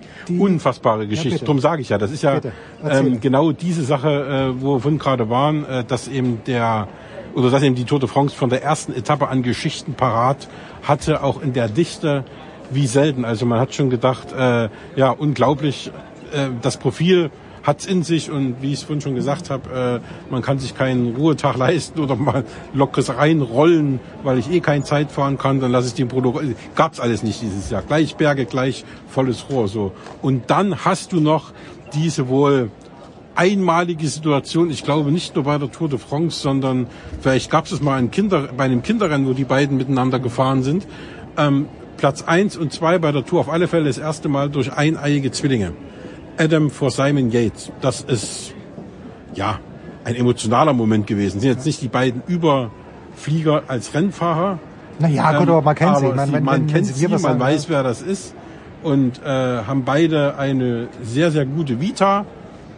Und dann das Ding als Krönung, das ist, äh, das ist absoluter Wahnsinn. Also das war mega beeindruckend, mega, ähm, ja, wie gesagt, emotional. Das ist eine wahnsinnig tolle Geschichte gewesen. Auch wie die beiden darüber gesprochen haben. Sie sind ja für unterschiedliche Teams unterwegs. Wenn du in einem Team bist, ist das ja noch einfach. Da hilfst du dir so. Wenn du Bruder bist, dann hilfst du deinem Bruder sowieso noch mal ein bisschen mehr. Aber was machst du, wenn du jetzt mit dem alleine von bist? Es ist kein Dritter da. Hast du das Du Ralf bist- Denk gefragt? Ja, bist- was hätte, hätte, das- hätte er das eineigen das Zwillingen das ich- verziehen? Der saß gerade mit dem Sekt irgendwo in einem Teamhotel. Das heißt, äh, den werde ich mit Sicherheit nach dieser Sache auch noch mal fragen, weil das eine mega interessante Konstellation Ja, ist. Wie würdest ja. du entscheiden als Teamchef? Und der hat äh, zum. Glück ähm, sehr gut entschieden, der Teamchef von UAE Emirates, und äh, hat gesagt, okay, fahr, mach, arbeit mit ihm zusammen. Und ne, weil letztendlich wusste er, wenn es drauf ankommt, auch wenn die vorher hundert- hunderttausend Mal beteuern, erster Beruf und Ja, dann, ja, ja, ja, natürlich. dann die Geschwisterliebe. Ne? Blut ist dicker als Da- Wasser. Und, und, So und, das, und, das, ja. und, und das weiß natürlich auch der Teamchef. Hätte der jetzt gesagt, nein, du machst so, wie wir das sagen und du hilfst ihm auf keinen Fall, auch wenn er dein Bruder ist. Das sind Zwillinge, das ist noch was anderes, als wenn, Ja, ja. Ne, als wenn das Das jetzt heißt, normale als wenn die Williams sind. Sisters. Ja, Ja, also ja, ja. Das, ne, das ist noch was anderes so. Und er hat es ja auch gesagt. Ich, ich, ich wusste genau, was kommt. Ich muss da mit meinem Bruder nicht drüber reden. Ich wusste genau, was er macht und wie ich reagieren muss. Nur Simon sagt das, ich hatte eben dann Krämpfe in, im Finale. Und deswegen, ne, riesige Geschichte. Also, Ja, wunderbar losgegangen. Und dann, man muss ja eines wissen, also hier, äh, es ist großartig in Wimbledon, aber im Gegensatz zu den French Open fehlen mir, fe- fehlen mir ein paar TV-Kanäle. Ich habe kein VPN, Sebastian hat das und es wird VPN. hier wenig Sport getrieben in Wimbledon. Ja, das kommt noch dazu. Die Ja. ersten drei Tage, die wir jetzt hinter uns haben. ja, man hätte viel Zeit gehabt, die Tour zu schauen, wenn Tour, ich irgendwie der- einen VPN-Kanal hätte. Bei der Tour fahren sie auch jeden Tag. Ob Wind, äh, ob Regen, es wird gefahren. Ab und zu wird mal bei Schnee die Etappe verkürzt, aber ja. Und dann hatten wir noch Phil Bauhaus, das sollten wir vielleicht aus, Deutsch, aus deutscher Sicht nicht vergessen. Ja. Phil Bauhaus, der natürlich wie Der nicht mit der ARD spricht, das möchte ich schon kritisch anmerken. gesprochen hat. Ähm, sie haben sich ja wieder geeinigt und vertragen. Jetzt redet er wieder mit der ARD. Aber natürlich war heute keine Sprint-Etappe, wo die ARD ihn hätte brauchen können. Ich weiß gar nicht, ob sie vielleicht trotzdem mit ihm geredet haben, ähm, weil ich die ARD-Übertragung nicht gesehen habe. Aber äh, zwei Sprint-Etappen, die erste Tour mit 28 Jahren, einmal ganz, ganz knapp Zweiter, einmal Dritter. Ähm, Phil Bauhaus, sagen viele, ist ein sehr, sehr guter Sprinter. Aber ganz ehrlich, ähm, ich verfolge ja die Szene noch auch ein bisschen. Ich hätte ihm, also gerade back to back, das Ding nicht zugetraut, dass er zweimal in zwei Tagen, äh, vor allem in der ersten Woche schon, wo alle noch heiß sind da, wo alle noch drin sind, vor allem im Feld, alle Sprinter noch da sind, dass er da aufs, aufs, aufs Podium fährt zweimal und dann auch noch so gut. Und äh, in Paris, wenn dann von den zehn Top-Sprintern nur noch drei da sind, weil die anderen alle schon raus sind und äh, das zu Hause gucken, ist es natürlich einfacher. Ne? Aber wenn ich hier noch alle dabei habe und das Namen mit Grönewegen, mit äh, Mark Cavendish, der hier den Rekord will, seine letzte Tour de France, 34 Etappensiege wie Eddie Merckx. Also ein Etappensieg braucht Mark Cavendish noch. Ähm, da bin ich mal gespannt, ob da was passiert und ob der da äh, den noch kriegt. Also hier sind sie ja alle noch mit dabei. Ne? Also Caleb Ewan, der da gestern knapp Zweiter geworden ist. Also äh, Mats Pedersen, der heute sogar auf dieser Bergetappe lange in der Ausreißergruppe war. Wout van Aert, nicht zu Wout vergessen, der komplette, ne? Der bis jetzt zweimal total leer ausgegangen ist. Ich glaube, der ist nicht so in der Form, die wir von ihm kennen. Ja, Letztes Jahr war ja absurd. ja, der hat, also der hat auch am ersten Tag rausgezogen bei dem Sprint. Gestern war er wieder nicht dabei, so richtig voll. Irgendwas ist mit dem. Keine Ahnung was, aber irgendwie sieht er nicht gut aus, finde ich. Und ähm, ja, also da gibt's genug Leute, die da wirklich noch was können und Fabio Jakobs nicht zu vergessen. Also ist schon ähm, ja, eine gigantische Tour und dann natürlich jetzt, wie gesagt, heute dieses dieses Ding gelb für Bora Hans Grohe. Und aber was mir viel wichtiger ist, muss ich eher sagen, ähm, da haben wir oft schon drüber geredet, ich bin ja immer so ein bisschen äh, aber für immer so ja den Emanuel deutschen Buchmann, Radsport. ja, ist ja klar, ja, und da Emanuel ist natürlich Buchmann, für ja. mich wichtiger, dass Emanuel Buchmann ähm, auf der Etappe Vierter geworden ist und jetzt auch im Gesamtklassement Vierter geworden ist. Und das sind, glaube ich, äh, 1,11 hat er, glaube ich, Rückstand. Aber das ist ja letztendlich äh, egal, er wird ja sowieso für Hindley fahren. Und äh, das ist dann eine Sache, die ja, teamintern geregelt wird. Und äh, ja, alles gut. Und wenn er da in dem Sog mitschwimmen kann, das haben ja auch schon, gab es ja auch schon, dass mal äh, bei einer Tour der erste und der zweite auf den, aus demselben Rennstall kamen. Ne? Dann Man, erst- hör, man hörte das, ja. 96 fällt mir da ja, also dann ist, ist das natürlich äh, unf- unfassbar. Also wenn der wirklich, äh, das ist jetzt total gesponnen und weit gedacht, wir haben ja da noch ewig zu fahren, zweieinhalb Wochen. Aber angenommen, Buchmann kommt da auf das Treppchen oder wird noch mal Vierter, das wäre Wahnsinn. So, jetzt habe ich einen Namen gesehen, äh, das ist nur eine Zwischenfrage. Hat Ralf Denk wie immer alles richtig gemacht, indem er sich halt einfach von Peter Sagan im richtigen Moment getrennt hat? Oder ist Peter Sagan immer, ich, ich habe, Sagan war für mich vor Wout van Art der Fahrer, mit dem ich die Tour fahren wollte, weil Sagan irgendwie auch alles kann, aber mich dünkt, ist er schon zu alt, Peter Sagan? Er wird natürlich mit, ich glaube, jetzt 37 nicht jünger. Ja, okay, ja, ja. Also da- das muss, also ich glaube, das ist eine Sache, da muss man, glaube ich, nicht groß reden. Und ähm, ich habe damals, also man hatte immer, es gibt ja immer mehrere Ansätze.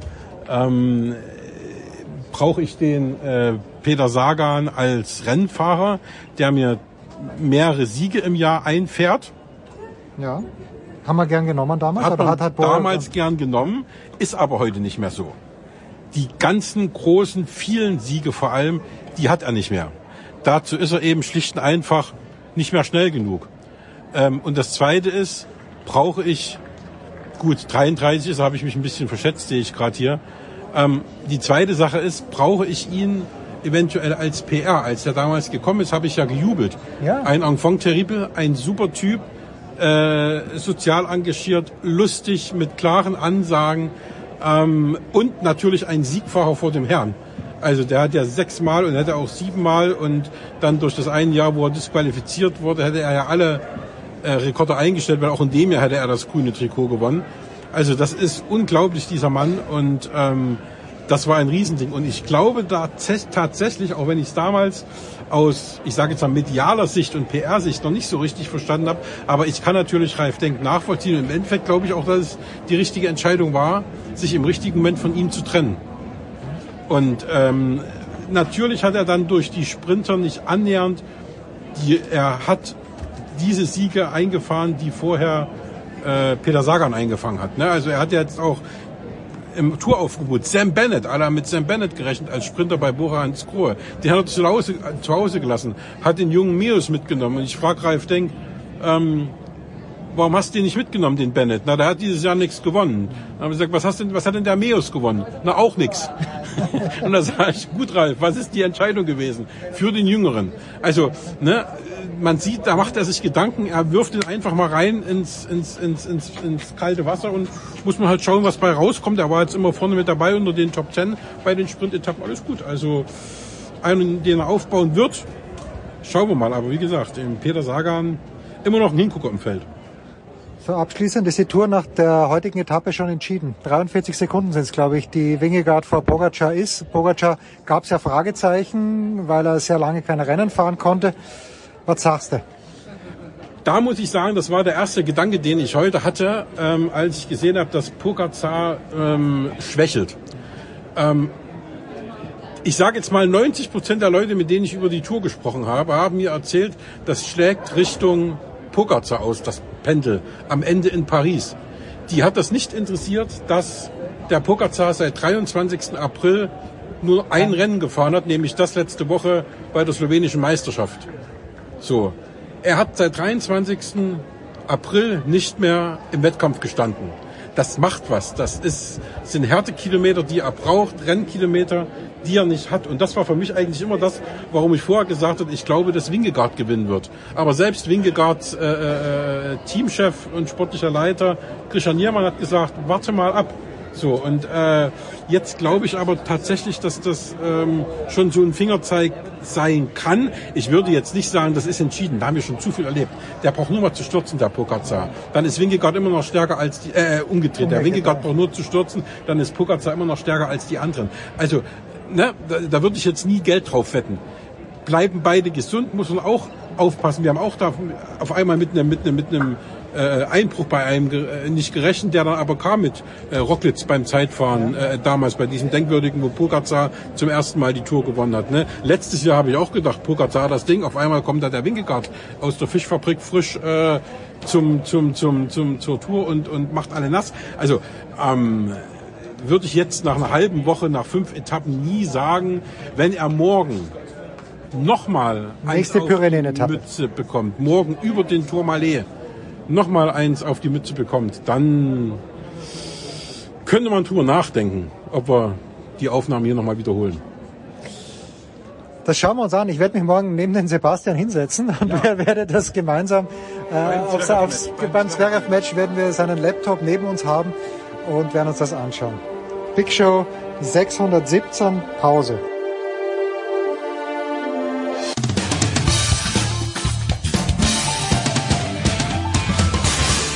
Hallo, hier ist die ehemalige Biathletin Kadi Wilhelm und ihr hört Sportradio 360. Herrschaften, ah, wir gehen mal ein bisschen aus Wimbledon weg in der Big Show 617, kommen dann selbstverständlich wieder zurück auf die heiligen Jagdgründe und fragen uns aber, lieber Uwe Semrau, ich bin mir sicher, du warst schon in Wimbledon. Wann das letzte Mal? Guten Morgen, lieber Uwe. Guten Morgen. Oh, das ist äh, leider schon äh, 20 Jahre her. Äh, damals noch mit dem DSF und äh, ja, das waren die also wir haben auf jeden Fall die letzten Tage von Boris Becker und Michael Stich auch mitbekommen, Ende der 90er. Und äh, ja, ich glaube, das letzte Mal war 2001, äh, wenn ich mich recht entsinne. Ja, leider schon lange her.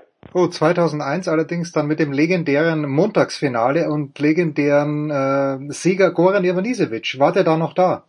Genau, naja, da ja. waren wir dabei. Goran schon einer der ganz Großen, oder? Also wenn man es mal wirklich, also von, von seinem Charisma her und alles, was er mitgebracht hat, dieses Weinen kurz vor dem Matchball, es war ein ganz großes Finale. Ja, ja, ich habe ihn ja kennengelernt, da war er noch ein 16-jähriger Jüngling und ist schon für das jugoslawische Davis Cup Team seinerzeit aufgestellt worden. Und da kündigte sich schon an, dass da ein, ein Topspieler würde entstehen. Und äh, so war es ja dann auch. Also lange Strecke bis 2001, klar. Aber äh, äh, wunderbarer Typ auch und ähm, ja, einer der großen Individualisten dieser Zeit. Ja, gut, ist jetzt auch mit Djokovic hier. Wir wollen natürlich mit Uwe über den Handball sprechen. 30 zu 23. Deutschland ist U21 Weltmeister gegen Ungarn am Samstag das Finale vor 8000 Zuschauern. Man sagt ja dann gerne oder man liest dann auch gerne, Uwe, never in doubt. Hattest du, also gab es irgendwann mal Phasen in diesem Spiel, wo man gesagt hat, okay, das könnte jetzt auch zugunsten der Ungarn ausgehen?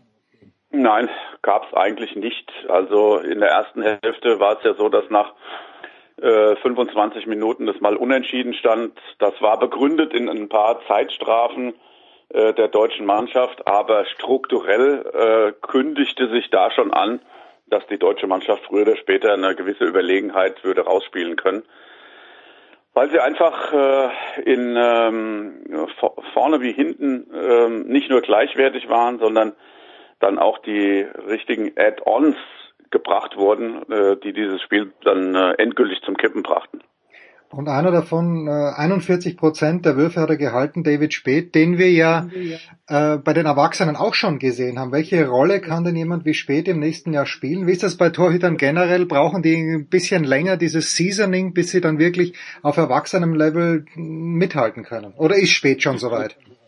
Nein, ist er noch nicht. Also äh, man sagt ja, äh, Torhüter werden erst richtig gut mit 27, 28. Das hat viel mit Erfahrung zu tun.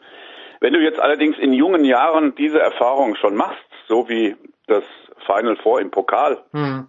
wo er so fantastisch performt hat, auch schon bei den Erwachsenen, und jetzt so einen Titel holst bei den Junioren, dann kann das möglicherweise ein bisschen vorgezogen werden. Aber äh, um Nationaltorhüter zu werden, boah, da bedarf es natürlich vieler Faktoren. Äh, nicht nur einer stabilen Saison in der Bundesliga. Aber es ist natürlich ein Versprechen für die Zukunft. Gerade auf dieser Position ähm, scheinen wir wieder einen zu kriegen, der äh, vielleicht auch an die Tradition von ähm, ja, Andreas Wolf anknüpfen zu können. Das wäre natürlich super. Und warum nicht bei einem großen Turnier als dritter Mann dabei zu sein, äh, ja. das kann auch schon sehr, sehr viel bringen für die weitere Entwicklung. Äh, die Schmelinghalle war, glaube ich, ausverkauft in Berlin am, am ja. Finaltag. Jetzt, ja. jetzt nur mal ganz blöd gefragt, wer kommt dahin? Sind das junge Handballer, die selbst im Verein organisiert sind in ganz Deutschland? Ist das wirklich auch ein Publikum, das sich sonst nicht mit Handball äh, auseinandersetzt? Ähm, ich weiß natürlich, du hast nicht keine Befragung durchgeführt, aber vom Gefühl her, wer schaut sich diese Spiele an? Sind das eher junge Menschen oder ist das, sind das die Dauerkartenbesitzer in Kiel, die seit 50 Jahren in die Halle gehen? Naja, sagen wir mal, die Dauerkartenbesitzer in Berlin äh, waren okay. da, aber ansonsten war es eine wilde Mischung. Also das sind, haben sich vor allen Dingen ähm, viele Familien aufgemacht, die das vorher auch gesehen haben, ne? Mhm. Äh, die das in der Zeitung registriert haben, die womöglich auch die eine oder andere Übertragung mitbekommen haben.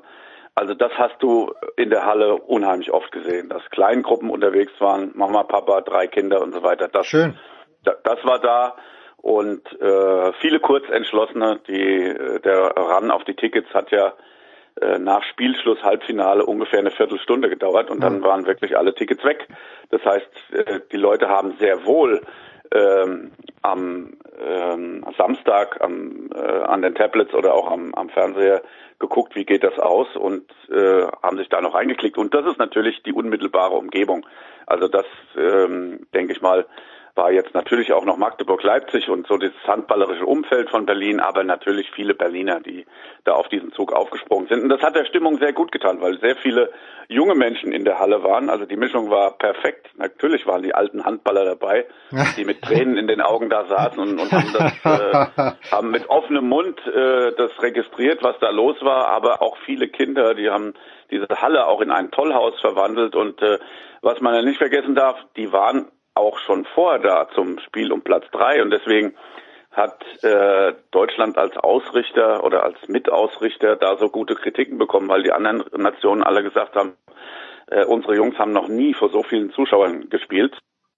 Ähm, also ich meine, wenn in der Halle fast ein Fünftel der Bevölkerung der Färöerinseln da äh, mhm. präsent ist und äh, dieses Land spielt dann vor so vielen Menschen, inklusive der 100, die aus, aus von der Insel kamen als Fans, muss man ja auch bedenken. Ne? Also da war eine große Gruppe von Fans von den Färöerinseln auch angereist, die sich auch für die nächste EM schon wieder eingebucht haben und eingedeckt haben mit Karten. Also dieses Land wird entvölkert sein im nächsten Januar. Äh, da wird keiner mehr zu Hause sein. Wir haben schon gesagt, also da sollte sich die eine oder andere Security-Firma schon mal äh, bereit machen, diese Häuser zu sichern, weil die Straßen werden leer sein. Ja, also und ähm, das hat man auch in dem anderen Spiel vorher schon gemerkt. Die Halle war schon gut gefüllt, die Leute waren begeistert. Auch das war äh, guter Handball und äh, das wurde auf die Spitze getrieben beim Finale. Da war, da war auch so ein Lautstärkepegel in der Max-Schmeling-Halle. Ähm, äh, ob der Begeisterung äh, über die Leistung, das war grandios, muss man wirklich sagen. Auch die Stimmung war weltmeisterlich. Wenn wir jetzt äh, mal auf den, auf den Druck schauen, der auf dieser deutschen Mannschaft gelastet hat, wir haben ja letzte Woche schon darüber gesprochen, Bob hat ja die ganze Zeit davor schon gemeint, naja, alles andere als der Weltmeistertitel wäre eine Enttäuschung. Jetzt gewinnen sie das Halbfinale gegen Serbien mit 40-30. Äh, das Finale, du sagst, äh, hat es nie einen Zweifel dran gegeben, im Grunde genommen trotz des späten Ausgleichs. Gab es ein Spiel, äh, und war es vielleicht das Spiel gegen die Franzosen, wo die am Ende rangekommen sind, äh, wo die Mannschaft bisschen gewackelt hat oder selbst das Spiel eigentlich äh, am Ende doch souverän gewonnen. Nee, souverän nicht. Und äh, also das waren ja die beiden Spiele auch gegen Kroatien, wo ich wirklich noch meine Zweifel hm, hatte. Okay. Aber äh, so eine Mannschaft muss auch ein Turnier spielen. Ne? Und ähm, dann haben sie nicht nur ein, sondern zwei Gänge hochgeschaltet im Viertelfinale gegen Dänemark. Und äh, bei dem Spiel dachte ich, wow, also wie sie den Gegner beherrschen eine der erfolgreichsten Nationen, was mhm. den Jugendhandball der, der, letzten Jahre angeht. Eigentlich immer unter den letzten vier äh, bei solchen Turnieren, auch bei der U19. Eine großartige Jugendarbeit in diesem Land. Und den Gegner haben sie dominiert und dann dachte ich, ja, jetzt ist wirklich alles möglich. Äh, denn das war eigentlich äh, der letzte, die letzte große Hürde ähm, vor der Medaille, Dänemark sondern von den großen Handballnationen. Also da würde ich schon Frankreich und Spanien dazu nehmen, die am Ende keine Rolle gespielt haben. Ist das so erwartet worden oder war das schon ein bisschen enttäuschend? Naja, in den äh, Vorbereitungsturnieren äh, hat man schon gesehen, teilweise, dass äh, Frankreich und Spanien nicht so die große Rolle würden spielen können. Ähm, Gerade die Franzosen haben jetzt nicht äh, in der ersten Reihe schon Spieler, in diesem Alter, die in der französischen Liga oder auch in anderen mhm. Ländern eine, eine Rolle im Erwachsenenhandball spielen. Und das ist ja der Unterschied. Das war bei den Spaniern ein bisschen anders.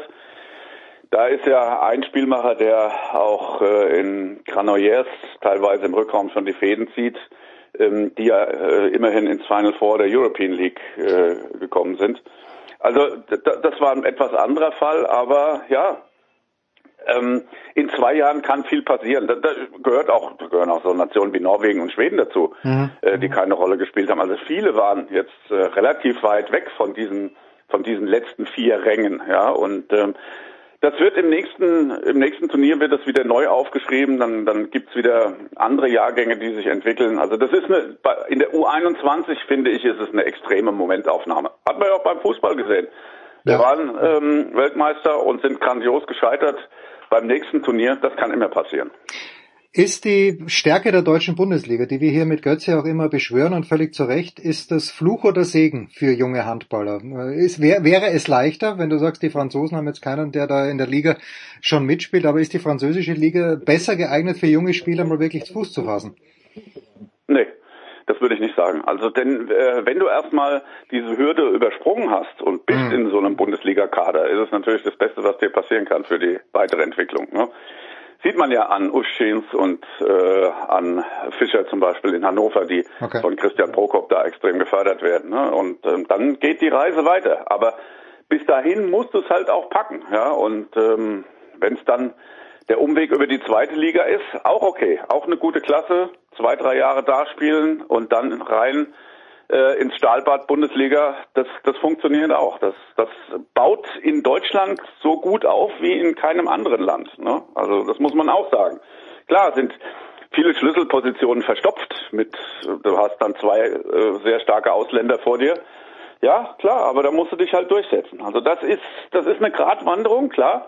Mancher prallt da oben ab, aber so ist es halt, ja. Und wenn du dich aber dann da durchgesetzt hast, dann gerätst du automatisch auch ins Visier der A-Nationalmannschaft. Ne? Und das ist ja das nächste, das nächste Thema. Ne? Wie ist diese Schnittstelle besetzt? Wie ist die Perspektive von diesen Jungs äh, in den nächsten Jahren? Und das hat ja auch Bob äh, immer wieder beschworen. Ne? Der Weltmeistertitel ist das eine, mhm. aber wie äh, wirkt sich das aus auf den weiteren Fortgang? Es gibt da dann eine Leistungsexplosion ähm, oder wie ist das strukturiert? Können die schon mitmischen bei der EM 24? Das sind jetzt alles Fragen, die diskutiert werden. Zum Glück. Gab es, äh, zwei habe ich noch, äh, gab es die, ich meine, waren da ganz viele Scouts auch anwesend oder waren alle Bundesliga-Trainer da? Ist es jemand wie Philipp Jicher da in der Halle oder hat der THW Kiel zum Beispiel einen Scout, der, der sich über die jungen Spieler informiert oder sind diese Informationen ohnehin weiß man in Deutschland, was sich weltweit im Jugendhandball tut und, und Juniorenhandball tut und muss dann gar nicht die WM anschauen, live. Ja, also es ist tatsächlich so, dass ähm, für die Scouts und äh, für die Spielervermittler da alle Namen schon bekannt waren, außer den Nationen, die nicht so im Fokus sind. Ne? Also es war ja ein ähm, japanischer Mittelmann, der großartig aufgespielt mhm. hat, ähm, der so noch nicht bekannt war, weil du einfach äh, aus Asien oder auch aus Nordafrika die Spieler nicht so im natürlichen Visier hast, ja, ja, äh, und es auch nicht so viele aufgezeichnete Streams gibt von irgendwelchen Spielen. Na, da ist es dann schon gut, wenn du äh, vor Ort äh, in der Halle bist. Aber ich meine, der THW hat ja seine Hausaufgaben schon gemacht. Sie haben den besten äh, Spieler von den Färöerinseln unter Vertrag genommen. Also da ist ja auch schon alles vorher passiert. Ne? Also, von daher, ja, gut, man muss sich da auch blicken lassen. Das ist das, das, ja. ist das andere. Hm, aber äh, es ist nicht unbedingt notwendig, wenn du jetzt noch einen Spieler suchst, sondern man guckt sich eher so das allgemeine Niveau an, ne, was, was da gespielt wird, kann vielleicht schon die eine oder andere Entwicklung auch äh, abschätzen, wie geht's weiter. Ne, und äh, da hat ja der Handball sich äh, schon verändert äh, in der letzten Zeit. Und ähm, von daher Präsenz ja, aber nicht unbedingt notwendig. Und wie geht's mit Martin Heuberger weiter? Ist er komplett happy mit dem, was er jetzt gerade tut? Wir haben ja auch letzte Woche darüber gesprochen, er war A-Nationalteamtrainer. Ist Martin Heuberger jemand, der vielleicht wieder in der Bundesliga arbeiten möchte oder ist er genau richtig dort, wo er ist und ist er happy dort, wo er ist? Ja, also ich hoffe, dass er da weitermacht. ja, wir haben ja wir haben einen sehr guten neuen U19-Trainer, mit dem er natürlich jetzt auch zusammenarbeitet. Das ist Emir Kotagic, der viele Jahre in der Bundesliga gearbeitet mhm. hat. Das ist der nächste Glücksfall, finde ich, für den Deutschen Handballbund. Und der Bob hat es ganz am Ende der ganzen Übertragung gesagt, wir werden auch in den nächsten Jahrgängen wieder ähm, sehr gute Spieler haben. Das heißt, wir haben ja jetzt ein, ein U19-Turnier im August vor der Brust. Da lohnt sich dann auch schon wieder hinzuschauen. Und das werden die nächsten U21er, die in zwei Jahren in Polen antreten werden. Und ich habe viele Spieler gesehen, weil ich die äh, A- und B-Jugendmeisterschaften jetzt verfolgt habe am Ende der Saison. Und da sind auch wieder ein paar Granaten dabei. Da müssen wir uns überhaupt keine äh, Sorgen machen, dass wir beim nächsten Turnier ähm, in irgendeiner Weise zurückfallen. Das sind auch wieder großartige Jungs dabei, die teilweise auch schon in der zweiten Liga ähm, ihre Funktion erfüllen mit 17, 18 Jahren. Also ähm, sehe ich sehr positiv äh, dem Ganzen entgegen, dass da die Anschlussfahrkarte gelöst wird. Wie geht's weiter im Handball? Also jetzt gibt's jetzt die große Sommerpause oder nehmen die Vereine, ich meine, das Final Four, wo Magdeburg Champions League gewonnen hat, ist gefühlt drei Tage her. Haben die jetzt mal alle Pause oder fangen die schon langsam wieder zu trainieren an in der Bundesliga? Also die erste Trainingswoche ist meiner Ansicht nach äh, ab dem 17. Juli. Ja, ja. Okay, ist, äh, ja, na bitte. Das, das ist ja zehn Tage schon zehn Tage, ne? ja, das ist verrückt. Ja, ja. Da fangen die alle an. Ne? Das ist, das trifft, hat ja jetzt nicht alle betroffen, dass es so lange weitergeht, sondern ähm, ja. der normale Zyklus ist ja schon, dass die nach der Bundesliga da vier Wochen Pause haben und dann wieder anfangen. Und einige, die über die Maßen gut gespielt haben, die haben halt Werden bestraft. weniger frei. Selber schuld. Selber schuld. Fantastisch. Uwe Semrauer, das ist die Big Show 617. Wir machen eine kurze Pause, dann geht's weiter.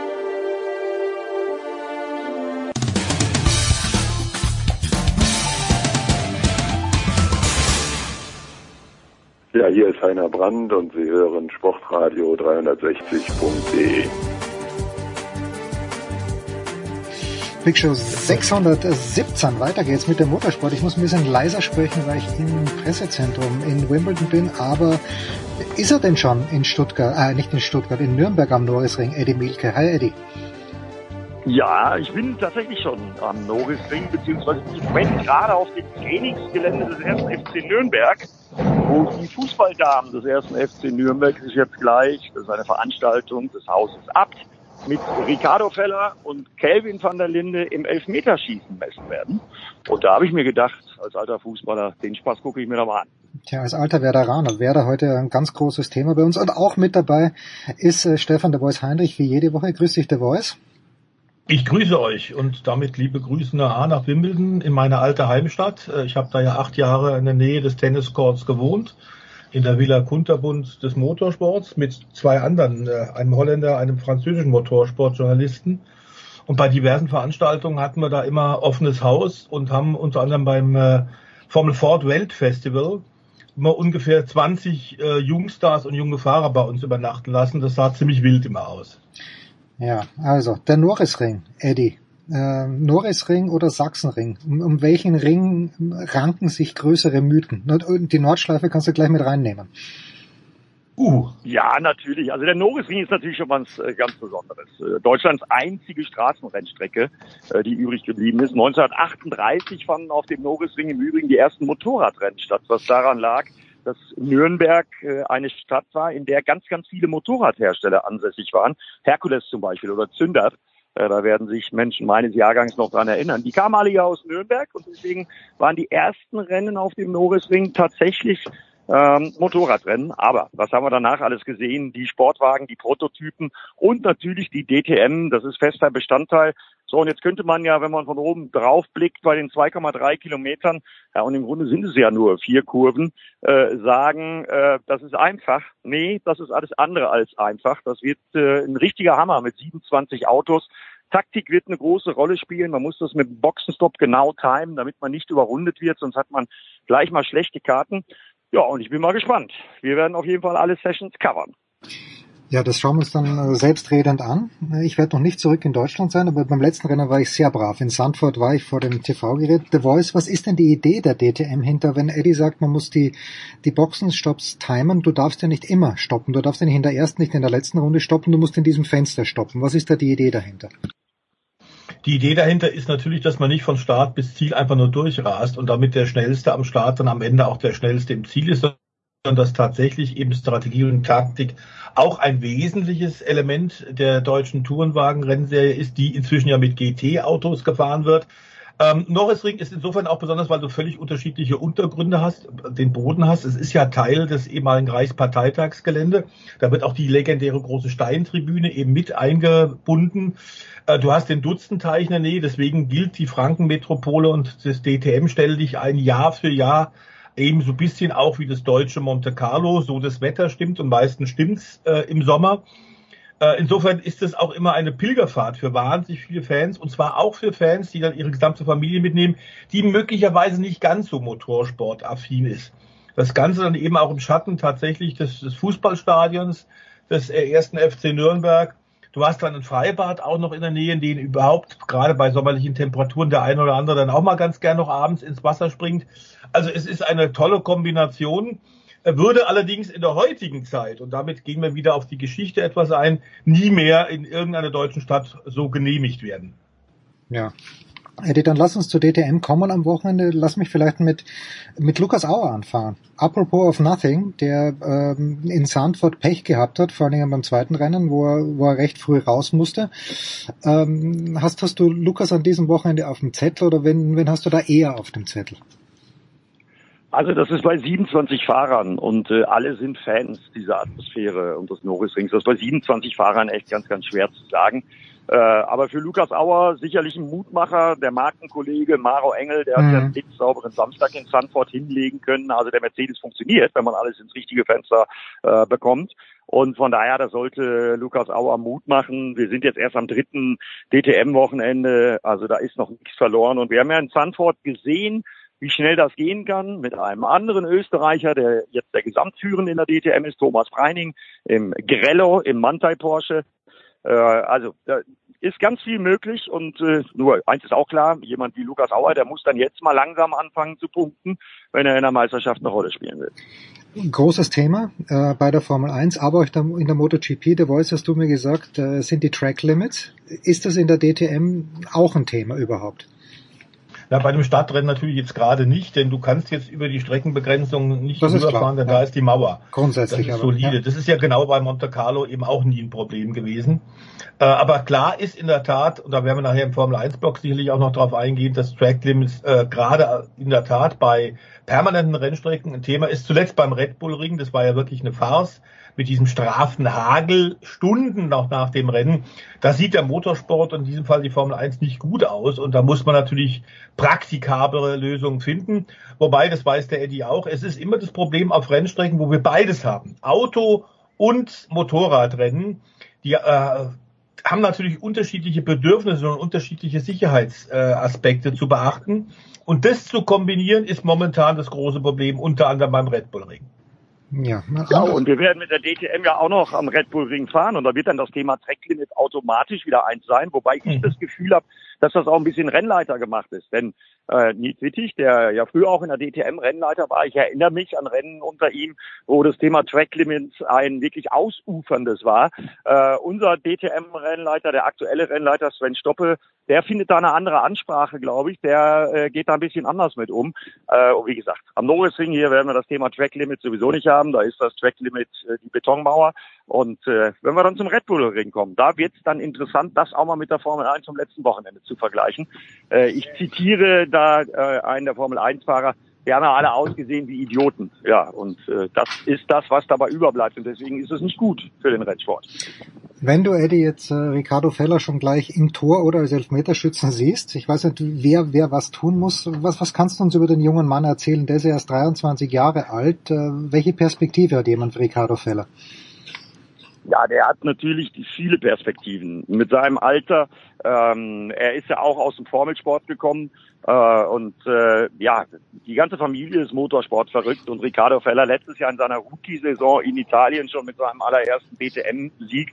Für mich ist das ein absolutes Vollgastier. Äh, das hat man daran gesehen, wie er das im Qualifying gemacht hat und das Auto auf die Pole äh, gestellt hat. Äh, also Riesenrespekt. Ich glaube, dass der Weg noch sehr, sehr weit und international äh, auch führen wird von Ricardo Feller. Bin mal gespannt, wenn wir den mal das erste Mal in einem dieser Prototypen äh, für die Langstrecke äh, sehen werden, was der dann für Leistungen abruft. Aber ich glaube, dass er erstmal in der DTM noch genug Aufgaben vor sich hat. Aber der ist in der Form von Zandvoort vom Sonntag absoluter Titelkandidat. Ja, und der Mann, äh, der Voice, wir haben letzte Woche über ihn auch schon gesprochen, der eigentlich das erste Wochenende beherrscht hat und in Sandford dann genau null angeschrieben hat, ist Tim Heinemann, ist ja in der Gesamtwertung, ich meine, sind 13 Punkte Rückstand im Moment auf Thomas Breining. Ähm, erwartest du da so ein Bounceback-Weekend oder war das wirklich ein Ausreißer gleich zu Beginn in Oschersleben, dass Heinemann so gut gefahren ist? Also ich glaube, da waren einige noch nicht ganz so sortiert. Er war sehr gut. Er ist, glaube ich, auch wirklich gut. Ob er jetzt tatsächlich gleich komplett zurückschlagen kann, wieder mit dem Sieg am Norrisring, hängt ein bisschen davon ab, was er für ein Typ ist bei Straßenkursen. Und das weiß ich ehrlich gesagt nicht. Ähm, dass er tatsächlich aus dem Simulatorsport kommt und das hervorragend macht, diese Umsetzung.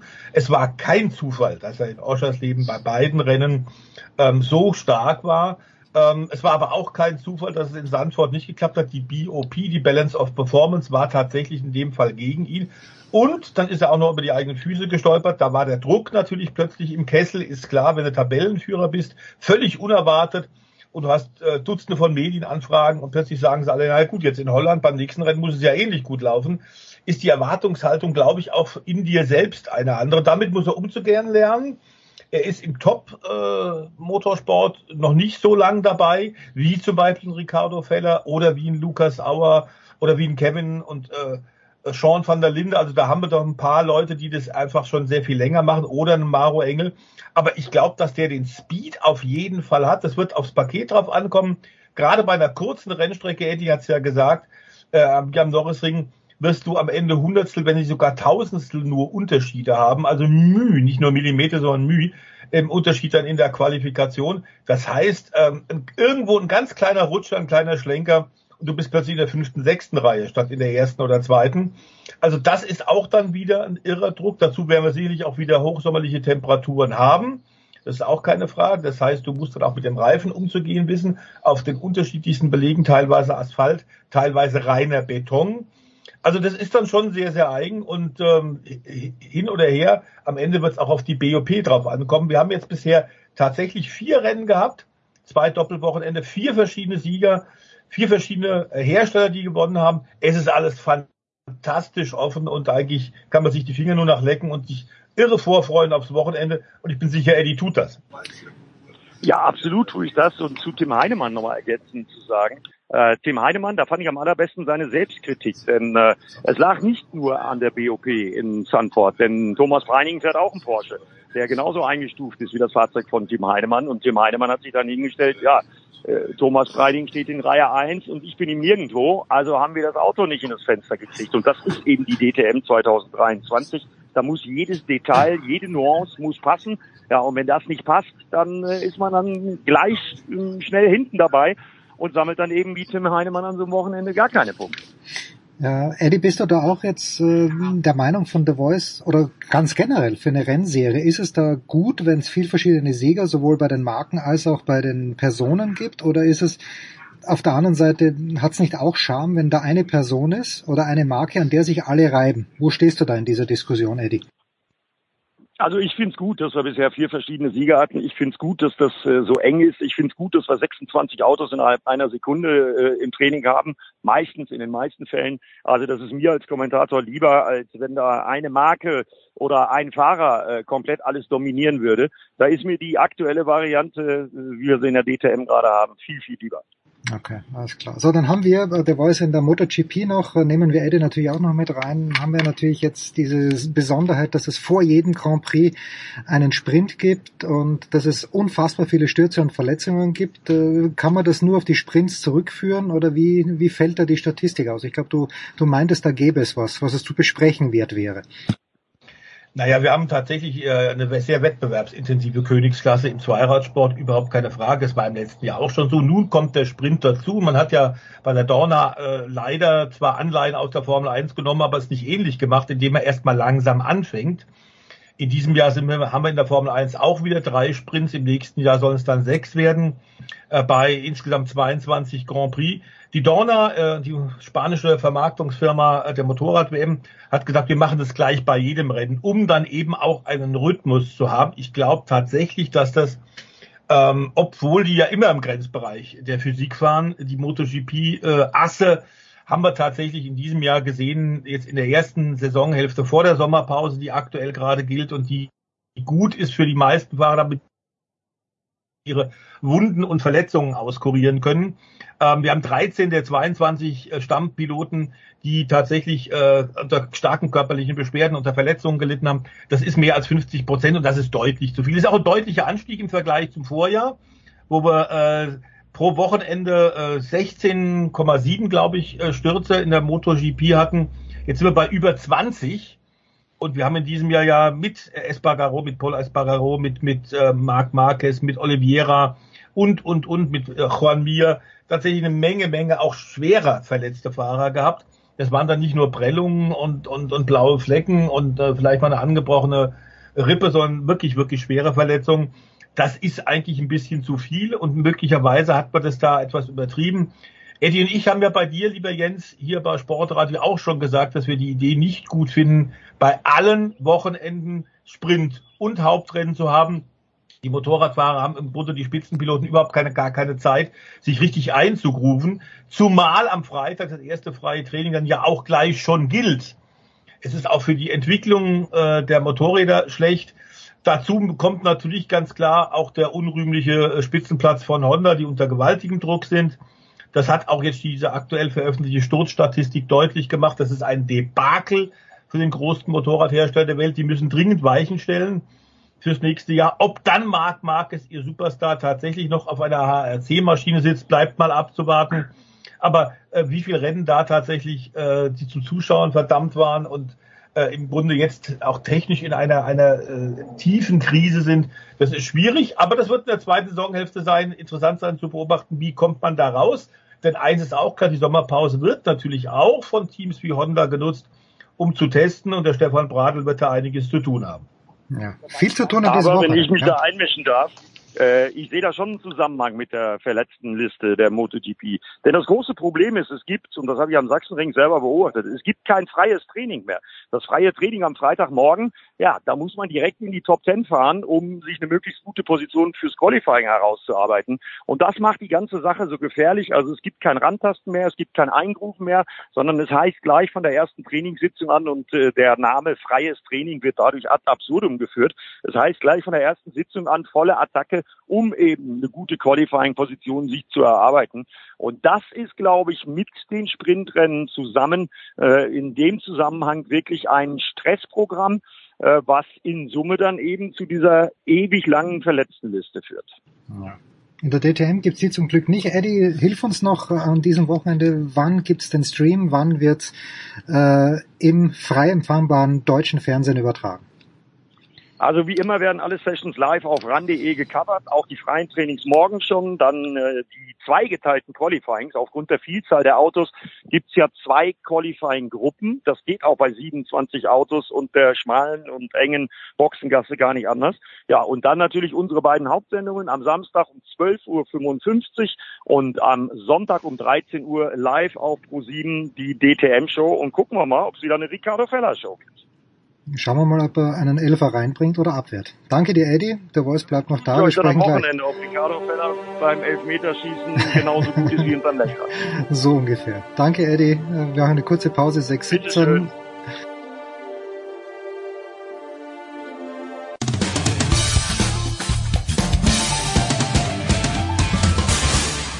Hallo, hier ist Markus Windihock und ihr hört Sportradio 306.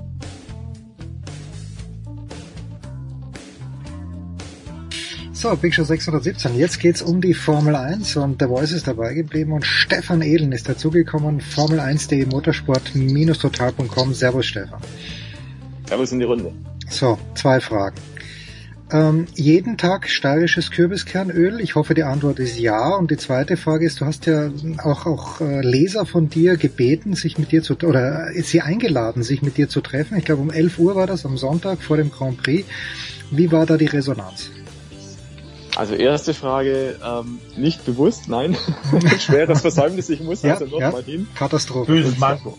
Und zweite Frage, ja, das hat funktioniert. Ich habe tatsächlich einige getroffen, äh, die meinem Aufruf da gefolgt sind und wir haben nett uns unterhalten, haben auch ein paar Selfies gemacht und ein bisschen Benzingespräche geführt, einfach geplaudert über das Rennwochenende und ähm, habe zum Beispiel auch einen Kollegen von den Nürnberger Nachrichten getroffen, ein äh, Volontär und wir haben uns auch kurz ausgetauscht, war also sehr nett insgesamt und ja, war ein schöner Auftakt in den Renntag. Also wir hier im Pressezentrum, wir haben es dann mit Glück gefunden. ISBN hat es übertragen. Ich habe mir es, ich habe mir glaube ich sogar mit Ton angeschaut.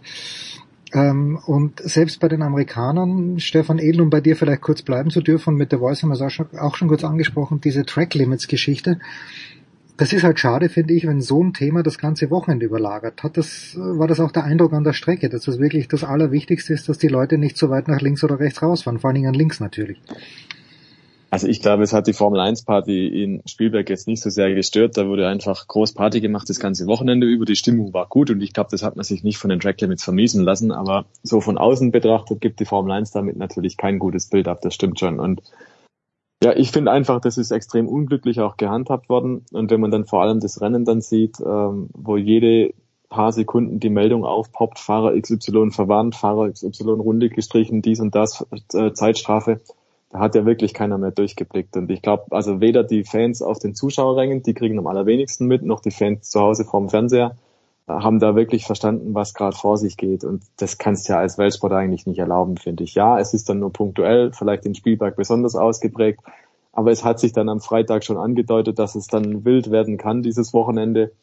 Und äh, dementsprechend finde ich, hätte man da Maßnahmen ergreifen müssen. Ich kann aber auch verstehen, dass der Weltverband dann sagt, jetzt hat man jahrelang geschrien, die Entscheidungen der Sportkommissare müssen konstant werden und konstant bleiben. Und dann hat man jetzt ein gültiges Regelwerk und wendet es dann an, ist es auch wieder nicht recht. Also wie man es macht, man macht es falsch, aber klar ist, also das darf sich nicht wiederholen, weil so war es eine Katastrophe. Warum ist das äh, in Spielberg so, der Voice? Ist es diese Zielkurve, wo, wo es einfach die Leute automatisch weiter rausträgt? Und äh, wenn wir jetzt gerade vorher mit Eddie drüber gesprochen haben, ähm, was kann die Rennleitung tun? Müssen die sich dann einbremsen und dann möglicherweise Plätze verlieren, die Fahrer? Was ist da die Lösung? Die ideale Lösung wäre, äh, wir haben es ja bezüglich Norrisring auch schon gesehen und wir wissen es auch aus Amerika, der Stefan Ehlen weiß das auch, äh, du hast keine großen Diskussionen, so du ein Kiesbett hast oder wie bei Stadtrennen eben äh, Norrisring, Monte Carlo, so du solide Mauern hast. Ähm, dann gibt's diese ganzen Diskussionen mit Track Limits nicht. Aber klar ist, dass der Wunsch der Formel 1-Fahrer und der Formel 1-Teams natürlich ist, um nicht größere Beschädigungen am Auto äh, und größeren Risiken für die Fahrer einzugehen, dass du natürlich asphaltierte Flächen außen im Kurvenaußenbereich hast am Kurvenausgang ist klar, das haben wir bei vielen Formel 1 Rennstrecken. In Österreich ist es besonders heftig und zwar nicht nur bei der Schlusskurve. Wir haben auch ein paar andere Kurven, bei denen das ein Thema ist. Äh, klar ist, dass diese definiert, diese Definition eigentlich äh, bei allen Motorsport äh, gleich ist. Du darfst eben den äh, gefährlichen Bereich. Bei der Motorrad ist es der grüne Bereich. In Assen hatten wir die Diskussion ja auch. Da ging es bei Brad Binder zweimal um Podiumsplatz, Freitag, am Samstag und Sonntag beim Sprint, beim Hauptrennen. Der hat den um ein oder zwei Millimeter berührt und hat dadurch Podiumsplatz äh, verloren. Die Regeln sind für alle gleich. Stefan hat es gerade gesagt. Aber es ist immer eine Interpretationsfrage. Wir wissen, dass der Herr Wittig, äh, wir kennen es aus der DTM, da hat er sich auch mal um die Formel 3 gekümmert vor vielen Jahren. Und da hatten wir bei einem äh, äh, Qualifying und bei einem oder bei einem Renntag, mal an einem Samstag, über 700 Vergehen und 700 Runden wurden gestrichen. Da kam natürlich keiner mehr mit. So viele Leute kannst du in der Rennleitung gar nicht haben, die das gleichzeitig bearbeiten können. Äh, in der Formel 1 war tatsächlich das Problem jetzt, dass wir das tatsächliche Klassement der Top 10 erst fünf Stunden nach Rennende hatten. Und das ist einfach wirklich keine Lösung. Ähm, die FIA war überfordert, hat das fairerweise auch eingestanden. Nach dem Protest von Aston Martin haben sie auch sofort gesagt, wir müssen weitere Situationen klären, haben sich dann die Zeit genommen. Nur klar ist, das darf sich auf keinen Fall wiederholen. Es war es fürs Image des Sports unprofessionell und nicht gut. Und jetzt kommt es darauf an, äh, wie du das definierst. Äh, ähnlich wie beim Panel of the Stewards in der Motorrad-WM haben wir es in der Formel 1 ja auch, dass wir da sagen, A, wollen wir tatsächlich nachvollziehbare äh, Regelungen haben und B auch praktikabel. Und praktikabel war das jetzt nicht. Also wenn du das tatsächlich wie Nils Wittig, ähnlich wie der DTM in der Formel 1 jetzt so knallhart definierst und auf jeden Millimeter eingehst, äh, wird das schwierig. Dann wirst du einfach äh, Stunden brauchen. Das ist gar nicht anders zu machen. Und das ist ein bisschen ärgerlich, und da muss ich dem Zach Brown für einmal recht geben, dem McLaren-Teamboss. Der hat gesagt, wir machen immer wieder sehenden Auges große Fehler mit der Formel 1. Denn am Freitag haben wir aber Red Bull Ring bereits gesehen, dass dies die Track Limits, also die Pistengrenzen, das Überfahren der Pistengrenzen ein Riesenthema ist und dann auch am Samstag, Sonntag so sein wird. Und keiner ist darauf eingegangen und keiner hat entsprechend reagiert. Und ich glaube, Stefan, das ist tatsächlich das Ärgernis in einer so professionellen Rennserie mit diesem Weltklasseanspruch. Man sieht es vorher und man tut da nicht nichts, um das tatsächlich in irgendeiner Form zu verbessern. Das ist, glaube ich, das, was am ärgerlichsten ist. Ja, da gehe ich mit. Die Formel 1 ist äh, im Prinzip gefangen in ihren eigenen Regeln. Aber dieses Problem ist hausgemacht und das hat man auch gewusst, bevor man dieses Jahr nach Spielberg gegangen ist. Also es war ja letztes Jahr schon ein Thema und die Jahre davor. Man hätte also genug Zeit gehabt, um sich was zu überlegen. Insofern die Regeln sind aber da und wenn Regelverstöße gemacht werden, indem ein Fahrzeug eben über diese Linien hinausfährt, dann muss auch bestraft werden. Insofern war die Rennleitung, waren die Sportkommissare nur konsequent. Aber mhm. das nützt nichts daran, dass die Regeln halt Banane sind. Ne? Und wenn man jetzt aber dann zum Beispiel sagt, naja, ein Kiesbett wollen wir nicht aus Sicherheitsgründen, dann ist das auch wieder eine Diskussion, die irgendwie nur fadenscheinig geführt wird. Ein Kiesbett wäre an dieser Stelle sicherlich besser, ne? aber ob es jetzt die Sicherheitsgründe sind, weiß ich nicht, weil man fährt zum Beispiel auch in Jeddah in Saudi-Arabien mit 300 kmh im Prinzip auf eine, eine Wand zu. Ne? Das ist ja ein Startkurs Hochgeschwindigkeit, der ist auf, auf Risiko, Gefahr geradezu ausgelegt. Also wenn man bitte schön so eine Rennstrecke im Programm hat, dann braucht man sich, glaube ich, nicht drüber äh, streiten, ob man jetzt ein Kiesbett dahin macht oder Kunstrasen oder sonst was. Ne? Also dann wird schon wieder fast ein bisschen lächerlich. Also es ist, es ist eigentlich sonnenklar, was da passieren muss. Die müssen an dieser Rennstrecke was ändern. Und äh, die Formel 1 muss einfach ihren Fahrern auch mal einbläuen, Freunde, es sind einfach so die Regeln. Und das Lustige an der Sache ist ja auch, ähm, dann hat man dann angeführt in der Diskussion als Fahrer, ich glaube Carlos Sainz hat gesagt, naja, die weiße Linie, die kann ich aus dem Cockpit halt nicht sehen und nicht spüren. Ja, stimmt. Aber das Kiesbett kann er auch nicht spüren und trotzdem fährt er ins, in Kiesbett in Kurve 4 auch nicht rein. Also das Kiesbett spürt er erst, wenn er schon draußen ist. Ne? Und so mhm. ist es im Prinzip ja auch mit der anderen Sache. Da fährt er auf den Randstein und müsste dann merken, hoppla, jetzt geht's ein bisschen zu weit raus, jetzt müsste ich vorsichtig sein. Also das ist eine sehr verzwickte Situation und jeder versucht da natürlich seinen Vorteil rauszuholen. Aber ja, es ist halt so, die Regeln an dieser Stelle sind halt vielleicht nicht maßgeschneidert für diese zwei letzten Kurven in Spielberg und dementsprechend irgendwo muss sich was ändern. Die Kleinigkeit wäre, einfach Kiesbett dahinter. Und wenn es nur zwei Meter sind, das würde reichen. Dann hätten wir aber, das haben wir vorhin schon gesagt, natürlich das Problem bei einer Rennstrecke wie der Red Bull Ring, dass die MotoGP aufschreit und sagt, da können wir nicht mehr fahren. Wir haben ja ähnliches im Übrigen in Monza auch. Und in Monza ist aber so, dass die MotoGP da nicht fährt, sondern die fährt ja ihre äh, Grand Prix von Italien auf anderen Strecken. Da kann man dann natürlich tatsächlich auf die Wünsche der Formel 1 eingehen. In Spielberg ist tatsächlich das Problem, du musst es für beide gleich gut machen. Und das ist natürlich eine echt schwierige Aufgabe. Äh, denn Kiesbett geht für Motorradrennfahrer, äh, vor allem in der Königsklasse natürlich überhaupt nicht. Ähm, denn das wird da wird direkt neben der Rennstrecke, also Ende der Piste und der äh, Streckenbegrenzung, dann gleich ein Kiesbett, ist, ist ein Riesenproblem. Ähm, aber man muss eine Lösung finden, denn tatsächlich, ich glaube aus tatsächlich die, die diese äh, Quintessenz, das sagt, wir sahen aus wie die Deppen, wie Amateure. Das stimmt. Das sah einfach nicht gut aus. Wobei wir gesehen haben, tatsächlich für die Zuschauer vor Ort, war das jetzt kein so großes Thema, aber für die Außenwirkung einfach eine Katastrophe. Das werden wir jetzt in Silverstone in dieser Form nicht haben, äh, beim nächsten Grand Prix, Gott sei Dank. Äh, ich bin mal gespannt tatsächlich, wie sie das lösen, weil natürlich auch so Leute wie, wie äh, Alexander Wurz und, und alle möglichen Experten, die sich ja lange auch mit Sicherheit beschäftigen im Motorsport, in der Formel 1, ähm, als Fahrervertreter ohnehin. Es gibt da wahnsinnig viele Vorschläge, aber man muss jetzt was tun. Ja, wer auch was tun muss und ich fand diesen, das wird, vielleicht hat Stefan Ehlen auch gehört im Pressezentrum in Spielberg, aber ich fand das natürlich lustig, diesen Spruch, Toto Wolf, ohnehin mein Lieblingscharakter in der ganzen Formel 1, wie er zu Lewis Hamilton gesagt hat, Lewis, wir wissen, das Auto ist schlecht, hör auf zu weinen und fahr's einfach nach Hause. Und da haben dann die Leute bei ESPN, die aber das, ich glaube, die übernehmen den Sky-Kommentar aus Großbritannien, die haben gemeint, dass es jetzt zwischen diesem Grand Prix in Österreich und diesem Grand Prix in Silverstone jetzt bei McLaren ein großes Update geben wird. Ist das der Fall, äh, Stefan? Und äh, die, die Mercedes Performance äh, in Spielberg schätzt du wie ein? Also du, du meinst ein Mercedes-Update, oder? Jawohl, jawohl. Ein Mercedes-Update. Ja, das ist richtig, da wird es was geben in Silverstone. Ähm, da darf man ja nicht gespannt sein, ob das Auto dann nochmal einen, einen Schritt nach vorne macht. Das ist ja immer relativ zu dem, was die anderen tun. Ne? Also wenn sich ein Auto mit einem Update verbessert und das andere kein Update gebracht hat, dann sieht man natürlich die Lücke ein bisschen anwachsen und umgekehrt.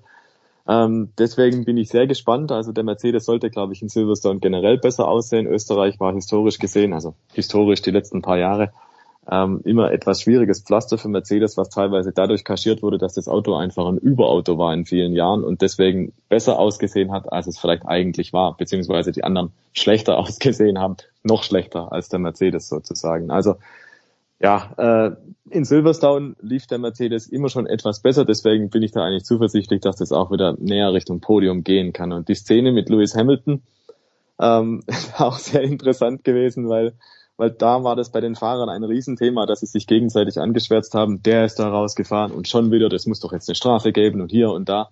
Und Toto Wolf, der am Funke eigentlich sehr ruhig ist, der hat sich dann genötigt gefühlt, mal zu sagen, jetzt, jetzt ist mal gut, ne, jetzt mach mal dein eigenes Ding. Und ähm, fand ich interessant, weil so ein Denkzettel verpasst er seinen Fahrern eigentlich selten. Und noch dazu ist ja gerade bei Mercedes ein bisschen unklar, ähm, macht der Lewis Hamilton jetzt dann den Knopf an die Vertragsverlängerung dran oder noch nicht? Und da war zuletzt in Spielberg die klare Aussage von Toto Wolf, es wird nicht passieren in dieser Woche, also gibt keine Überraschung für die britischen Fans in Silverstone. Ähm, aber er hat noch ein bisschen zwischen den Zeilen anklingen lassen, also man ist weiter dabei, diesen Vertrag zu machen, diese Verlängerung. Und wenn sie denn so gemacht wird, wie es jetzt aktuell auf dem Tisch liegt, dann für mehrere Jahre, also für mindestens zwei, das würde bedeuten 2024 und 2025 auf jeden Fall. So, und pass auf, The Voice. Da fällt mir jetzt ein bisschen der Glaube. Ist das nicht eine Situation, wo Mercedes jetzt so schleichend aus dieser Verpflichtung Lewis Hamilton gegenüber rauskommen könnte? Ich meine, äh, George Russell ist mindestens auf Augenhöhe in diesem Jahr, wahrscheinlich sogar ein kleines bisschen besser, aber mindestens auf Augenhöhe. Wäre das jetzt nicht, äh, antizipierst du eine Verlängerung der Voice oder glaubst du, dass wir vielleicht uns von Lewis Hamilton sogar verabschieden werden müssen? Das glaube ich definitiv nicht. Äh, ich glaube, dass Mercedes sehr gut beraten ist, mit Hamilton zu verlängern. Abgesehen davon, dass es jetzt so viele Jahre schon sind und er im Grunde so sehr für Mercedes steht, dass wir ihn auch nach seiner aktiven Karriere sicherlich versuchen wird, ans Team zu binden. Ähm, George Russell war letztes Jahr in seinem Premierenjahr äh, bei Mercedes wirklich gut und sehr gut und teilweise besser als Hamilton. Wir haben jetzt aber gesehen, und das hing natürlich mit dem letztjährigen Auto zusammen, dass den Hamilton nicht so unbedingt wahnsinnig motiviert hat. Da hat er dann tatsächlich auch äh, 2022 ab und zu mal ein bisschen schleifen lassen. Das haben wir hier im Übrigen auch thematisiert bei dir äh, im Motorsport Talk bei Sportradio. In diesem Jahr scheint er tatsächlich etwas aufgewacht zu sein. Das Auto ist ja jetzt tatsächlich mit diesen Upgrades auch deutlich besser geworden, funktioniert in einem größeren Fenster. Es gab, okay, jetzt in der Alpenrepublik in Österreich einen, einen Rückschlag für die Silberpfeile. Sicherlich auch ein bisschen streckenbedingt, wie es der Stefan gerade gesagt hat, aber klar ist, die sind sehr viel besser sortiert als im letzten Jahr. Und aktuell hat der Lewis die Oberhand gegenüber George Russell. Das ist einfach in dieser Form so zu sagen. Äh, er hat ordentlich zugelegt und er gehört noch überhaupt nicht zum alten Eisen. Ich meine, dass tatsächlich dieser Jugendwahn, den wir eine ganze Weile ja in der Formel 1 hatten, ähm, tatsächlich je jünger, desto besser. Ähm, dass der so ein bisschen auch sein Ende gefunden hat, sehen wir ja daran, wie gut momentan gerade äh, Altvater Alonso um die Rennstrecken äh, kübelt. Das ist ja wirklich fantastisch. Der war noch nie so locker und der war offenbar noch nie so positiv und so motiviert wie jetzt mit Aston Martin, die ja im Übrigen ähnlich wie Mercedes in Silverstone eben auch vor der Haustür fahren und auch besonders motiviert sein dürften. Wobei da ein bisschen die Frage ist, Sie haben nicht den besten Topspeed, der Aston Martin und äh, die Hanger und die Wellington Straight. Stefan, die wissen wir, die sind sehr lang. Also Topspeed ist in Silverstone sicherlich extrem wichtig. Trotzdem bin ich sicher, die lassen sich was einfallen. Äh, in Barcelona und Spielberg, da hat sich äh, die Vorgängerteams von Aston Martin immer auch schon schwer. Insofern waren sie auch am letzten Wochenende da nicht so stark. Aber ich glaube, auch mit Aston Martin ist durchaus zu rechnen, da wird es einen Sprung nach vorne geben. Ja, ich fand, äh, und, und Stefan, äh, The Voice, du hast ja gesagt, vielleicht am Red Bull Ring, dass äh, Ferrari eine Chance hätte, Leclerc ist jetzt Zweiter geworden, aber Stefan Ehlen, wir, wir versuchen natürlich immer Spannung zu generieren und wir freuen uns, wenn Aston Martin in Silverstone noch gut ist, aber war das für, aus Sicht von Max Verstappen, war das das, was äh, Manfred Jantke immer gefordert hat? War das das Null-Fehler-Wochenende in Spielberg aus Sicht von Max Verstappen? Also ich habe ja immer meine Montagskolumne, wo ich ja jemanden gut schlafen lasse und äh, ich versuche eigentlich selten den Rennsieger oder den, den offensichtlichen Kandidaten zu nehmen, aber ja. dieses Mal kam ich nicht drum rum um Max Verstappen, weil es war eigentlich wirklich das perfekte Wochenende und streich diese diese äh, diese Einschränkungen eigentlich und wirklich, es war das perfekte Wochenende. Er hat glaube nur eine Session nicht angeführt und das war ähm, im Sprint-Qualifying die erste Einheit, wo es überhaupt auf nichts auf ankommt. Ne? Also da hat wirklich Carlos Sainz in Ferrari eine Krawallrunde gefahren und das war der einzige Punkt an diesem Wochenende, wo Max Verstappen mal einen Rückstand hatte und der Rückstand betrug 0,049 Sekunden, wenn ich es richtig im Kopf habe. Also nichts. Und das zeigt eigentlich, der hat dieses Wochenende von A bis Z im Griff gehabt, auf trockener Strecke, auf nasser Strecke, auf abtrocknener Strecke, alles egal, der war immer vorne und er war überzeugend vorne. Er hat aus dem Rennen raus einfach einen Boxenstopp rausgefahren, also über 20 Sekunden, um dann am Ende nochmal Reifen wechseln zu können, um dann noch die schnellste Runde zu fahren. Also deutlicher geht's nicht. Und wenn da. Und er war nicht immer, er war nicht immer am Limit. Den Eindruck hattest du auch, oder? Ja, ja, total. Der hatte Reserven. Aber wenn da jemand eine Eins verdient hat für die fahrerische Leistung, dann ganz sicher er. Und man muss es ja auch immer ein Stück weit am Teamkollegen messen, was der zustande bringt. Und da muss man einfach klar festhalten, da war er einfach haushoch überlegen, wie so oft in dieser Saison, weil Sergio Perez halt nicht in den Trim kommt. Aber Max Verstappen über jeden Zweifel erhaben. Also klare Nummer eins, klarer WM-Favorit und besser geht nicht. Ja, hat er sich auch mal eine Eins verdient. Ja, gut, und da hat er sich auch mal eine Eins verdient. Wir wissen in Silverstone, ich glaube vor zwei Jahren war es, wie ihn Lewis Hamilton von der Strecke geschickt hat. Äh, das antizipiere ich diesmal nicht, aber wir sind gespannt. Ich werde es wieder im Pressezentrum bei ESPN anschauen, hoffe ich zumindest. Danke, Und dazu vielleicht noch ganz kurz, ähnlich wie bei dir gerade in Wimbledon, äh, lieber Jens, wird auch in Silverstone natürlich das britische Wetter, das launische britische Wetter wohl ein Thema sein. Es könnte am Samstag, glaube ich, beim Qualifying so etwas ein bisschen regnen. Das macht die Sache dann natürlich noch ein bisschen würziger. Ähm, wir wissen das tatsächlich, äh, es ist äh, gerade im Sommer ist äh, das Wetter in Großbritannien ein absolutes Dauerthema. Ja, was soll ich sagen? Hier mit diesen ganzen Verzögerungen in Wimbledon. Sehr, sehr anstrengend. Danke jedenfalls The Voice wie jede Woche. Danke Stefan Ehlen. Wir freuen uns auf die Formel 1, aber auch auf alles andere, was kommt. Big Show 617. Kurze Pause.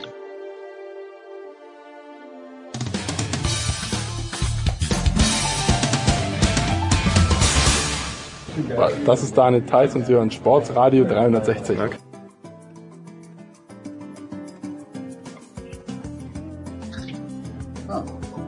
Aufzeichnung läuft. Schauen wir mal, ob das funktioniert. Schauen wir, ob das funktioniert. So, die Big Show 617, es ist der 6. Juli 2023 und Heiko hat einen harten Tag vor sich, den gönnen wir Heiko. Nein, wir gönnen ihm nicht den harten Tag, wir gönnen ihm die Ruhe vor diesem harten Tag. Aber in San Francisco ist äh, der Pickleball Champion. Von wo? Schmidi. Was? Servus. Ich habe vor, vor zwei Tagen erfahren, und zwar über Instagram, ich habe echt nicht gewusst, dass man Pickleball auch alleine spielen kann. Elaboriere bitte, ich habe dich bis jetzt immer nur im Doppel wahrgenommen und gesehen.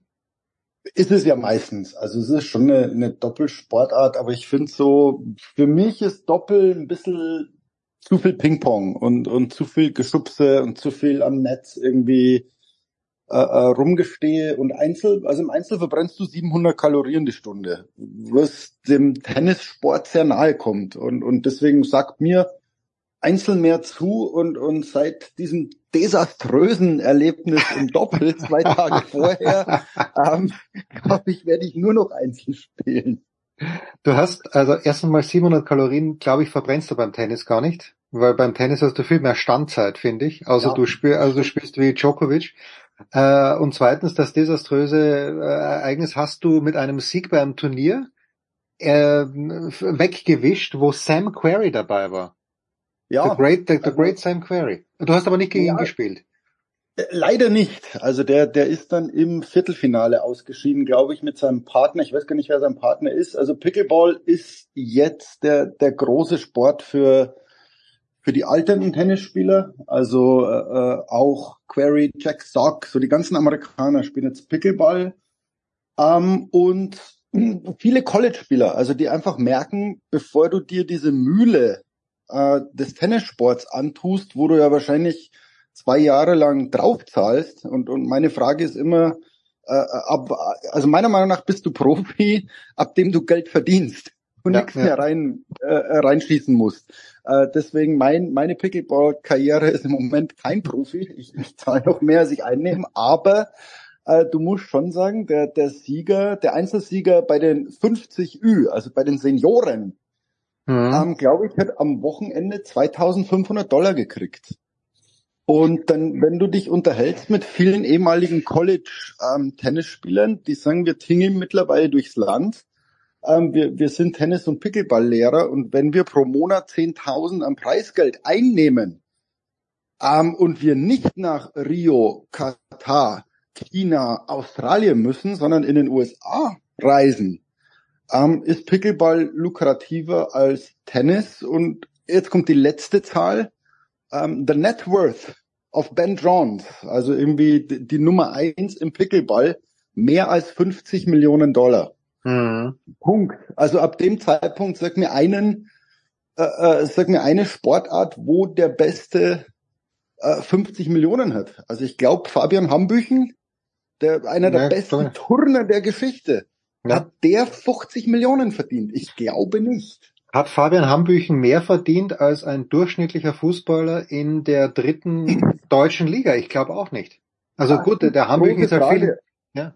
Aber ich glaube, wenn du so die 20, 25 Top-Sportarten wegnimmst, also die so wirklich Outliers sind und dann so diese, diese traditionellen olympischen Sportarten nimmst, wo du sagst, also pff, verdient der Olympiasieger im Speerwerfen in seiner Karriere mehr als 10 Millionen? Ich glaube Nee, nicht. nein, Also- nein, Also da sind wir schon und, und man sieht halt, und, und jetzt kommen wir, weil wir gerade drüber gesprochen haben, Vincent Van Patten. nein. Ja, Vince Ähm, van Patten, kenne ich natürlich. das, das Gesamtkunstwerk, sportliches Gesamtkunstwerk, weil er meiner Meinung nach immer dort ist, wo Geld ist. Also sportlich. der, der war ja mal Tennisspieler, dann war irgendwie Soap-Schauspieler, dann gab es doch den Film, weil er zu Fuß von LA nach Vegas lief. Ähm, und dadurch wurde er ja Pokerkommentator. Also den, Was? den sieht man immer beim Pokern, als Pokern so vor 15, 20 Jahren so Trendsport wurde. Oder, oder Trend, ja, wie sagt man denn, Sportart ist es ja eigentlich nicht ähm, war er so eine Vorreiterrolle und jetzt habe ich ihn am Wochenende wieder gesehen. Vincent Van Patten spielt bei Ü50, spielt jetzt Pickleball und und das ist so äh, mein Zeichen, wo Vince Van Patten ist, ist Geld. Damit äh, scheint diese Sportart gut zu florieren. Vince van Patten is an American actor, das steht als erstes bei Wikipedia, former professional tennis player. Das, das, äh, das mit Actor wusste ich nicht. Der, der hat, glaube ich, so ein bisschen einen komischen Aufschlag gehabt, eine komische Ja, der war ja schon, also der war ja, ich glaube, berühmt wurde er als Jugendlicher, also mit- Zwölfjähriger in der Colgate-Werbung. Ach was. Ja, ist ein Ja, fescher der Bursch, fescher Bursch, ja. deswegen sage ich, der ist in Hollywood aufgewachsen und, und seitdem ist er immer, also ob es jetzt Tennis ist oder dann Soap, Werbung, dann hat er eben diese Pokerspiele organisiert und ist, ist er also weltberühmt übers, übers Pokern geworden, weil er so der Super Ambassador ist und, und jetzt ist er beim Pickleball. Hat aber auch nichts gerissen am Wochenende, also gewonnen hat er nix. Haha. Haha, erzähl noch, äh, erzähl mir mal noch ganz kurz, worauf, ich habe, du hast ja Videos gepostet auf Instagram und ich habe noch nie mm, Pickleball gespielt, ich habe Paddle gespielt, wo ich fasziniert bin. Äh, Pickleball noch nie, worauf kommt's an eigentlich? Ich habe gesehen, du hast von mit der Rückhand zwei, drei Winkel eingebaut, da hab ich mir gedacht, bist du gescheit, der Schmiedi. Ja, letztlich ist es Minitennis. Also du schlägst von unten auf. Das ist Mhm. der, der ein, also der eine Dings. Ähm, es gibt kein Surf and Volley. Das heißt, du musst den Return aufspringen lassen. Äh, damit ist der Aufschläger erstmal hinten. Ja. Und, und grundsätzlich kommt halt zu ganz vielen Netzduellen. Und, und dann bist du halt so, wie du sagst, du musst halt so krasse Winkel finden. Also Power ist, ist nix. Mhm. Also du kannst mit Kraft nicht viel gewinnen, du musst deinen Gegner tatsächlich ausspielen. Und, und das macht so faszinierend, aber natürlich manchmal verzweifelt, weil, weil du kannst rennen und machen und tun und auf der anderen Seite spielt halt einer, der zockt dich einfach äh, hin und her. Also der steht am Netz und du läufst hin und her wie so, ein- wie so der Roadrunner und, und am Ende macht der den Punkt und lacht dich aus. Also ähm, es ist eine, eine schöne Sportart, wirklich. Ähm, in Europa ist es eher Padel, oder wie du sagst? Ja, also Ähm, ja, Padello, ja, also in Spanien sowieso, in Italien glaube ich mittlerweile auch. Ähm, Pickleball habe ich noch gar nicht gesehen bei uns. Ja, es ist halt der, der ganz große Sport, weil du also ganz ökonomisch auf, auf äh, einem Tennisplatz kannst du bis zu vier Pickleball äh, äh, Plätze installieren. Das heißt, Mhm. du kannst als Tenniszentrum auch viermal so viele Plätze vermieten. Ganz einfach. Ähm, und so ein, so ein Turnier ziehst du halt dann einfacher durch, wo du sagst, ein Tennisturnier, boah, du spielst halt drei Stunden Tennismatch, dann musst du am nächsten Tag wieder spielen. Äh, Pickleball spielst du drei Runden an einem Tag. Also das heißt, ein Turnier mit sechs Runden mit, mit 64 Teilnehmern kriegst du an zwei Tagen durch. Okay. Und damit ist es natürlich spannender, auch für die Zuschauer, wo du sagst, so ein Finale, selbst wenn die Best of Three spielen, dauert eine Stunde, Stunde, anderthalb. Ja. Ähm, wo du sagst, wer, wer hat heutzutage wirklich Zeit, äh, so geil es ist, äh, sich ein fünfeinhalb Stunden Match in, in Wimbledon anzuschauen? Also schwierig. Ja. wenn man es beruflich nicht machen müsste, wobei da beschwere ich mich nicht, ich mache es sehr gerne. Also bei mir läuft das Wimbledon immer nebenher, klar. Oder, oder ja. US Open sind wir sowieso da, oder Paris, das läuft so nebenher. Ich, ich, ich schaue jetzt lieber Tennis als Pickleball, ganz, ganz einfach. Also deswegen, ich, ich bin immer noch so ein bisschen zerrissen, weil ich so ein Tennis-Purist bin. Mhm. Ähm, ich mag Pickleball halt, weil ich mittlerweile besser bin drin. Also ich, ich habe ja keine Chance, zu den amerikanischen Tennismeisterschaften Ü35 zu fahren, habe ich keine Chance. Und im Pickleball habe ich halt jetzt am Wochenende dieses Golden Ticket gewonnen und wurde damit eingeladen, US-Meisterschaften im November in Dallas, Texas. Also ist halt schon irgendwie geil. Dass das du ist, so im, aber hallo, das im, ist überragend. Im mittleren Alter nur irgendwie was Cooles erreichen kannst. Kurzer Themenwechsel, Schmiedi. Die Jahre, ja. von, die Jahre von Dennis Schröder bei den Los Angeles Lakers sind bis auf weiteres Mal zu Ende gegangen. Er ist jetzt nach Toronto gegangen. Wird man ihn vermissen? Ich habe viel, viel Lob über die Aktivitäten der Lakers gehört in dieser Free. Agency bis jetzt. Und das heißt also, dass auch gelobt wurde, dass man sich von Dennis Schröder getrennt hat. Ja, ich, ja schwierig. ähm, ich glaube, also erstens, ich mag solche Beurteilungen immer nicht, weil, weil sich trotzdem, es kann sich ja immer noch viel tun.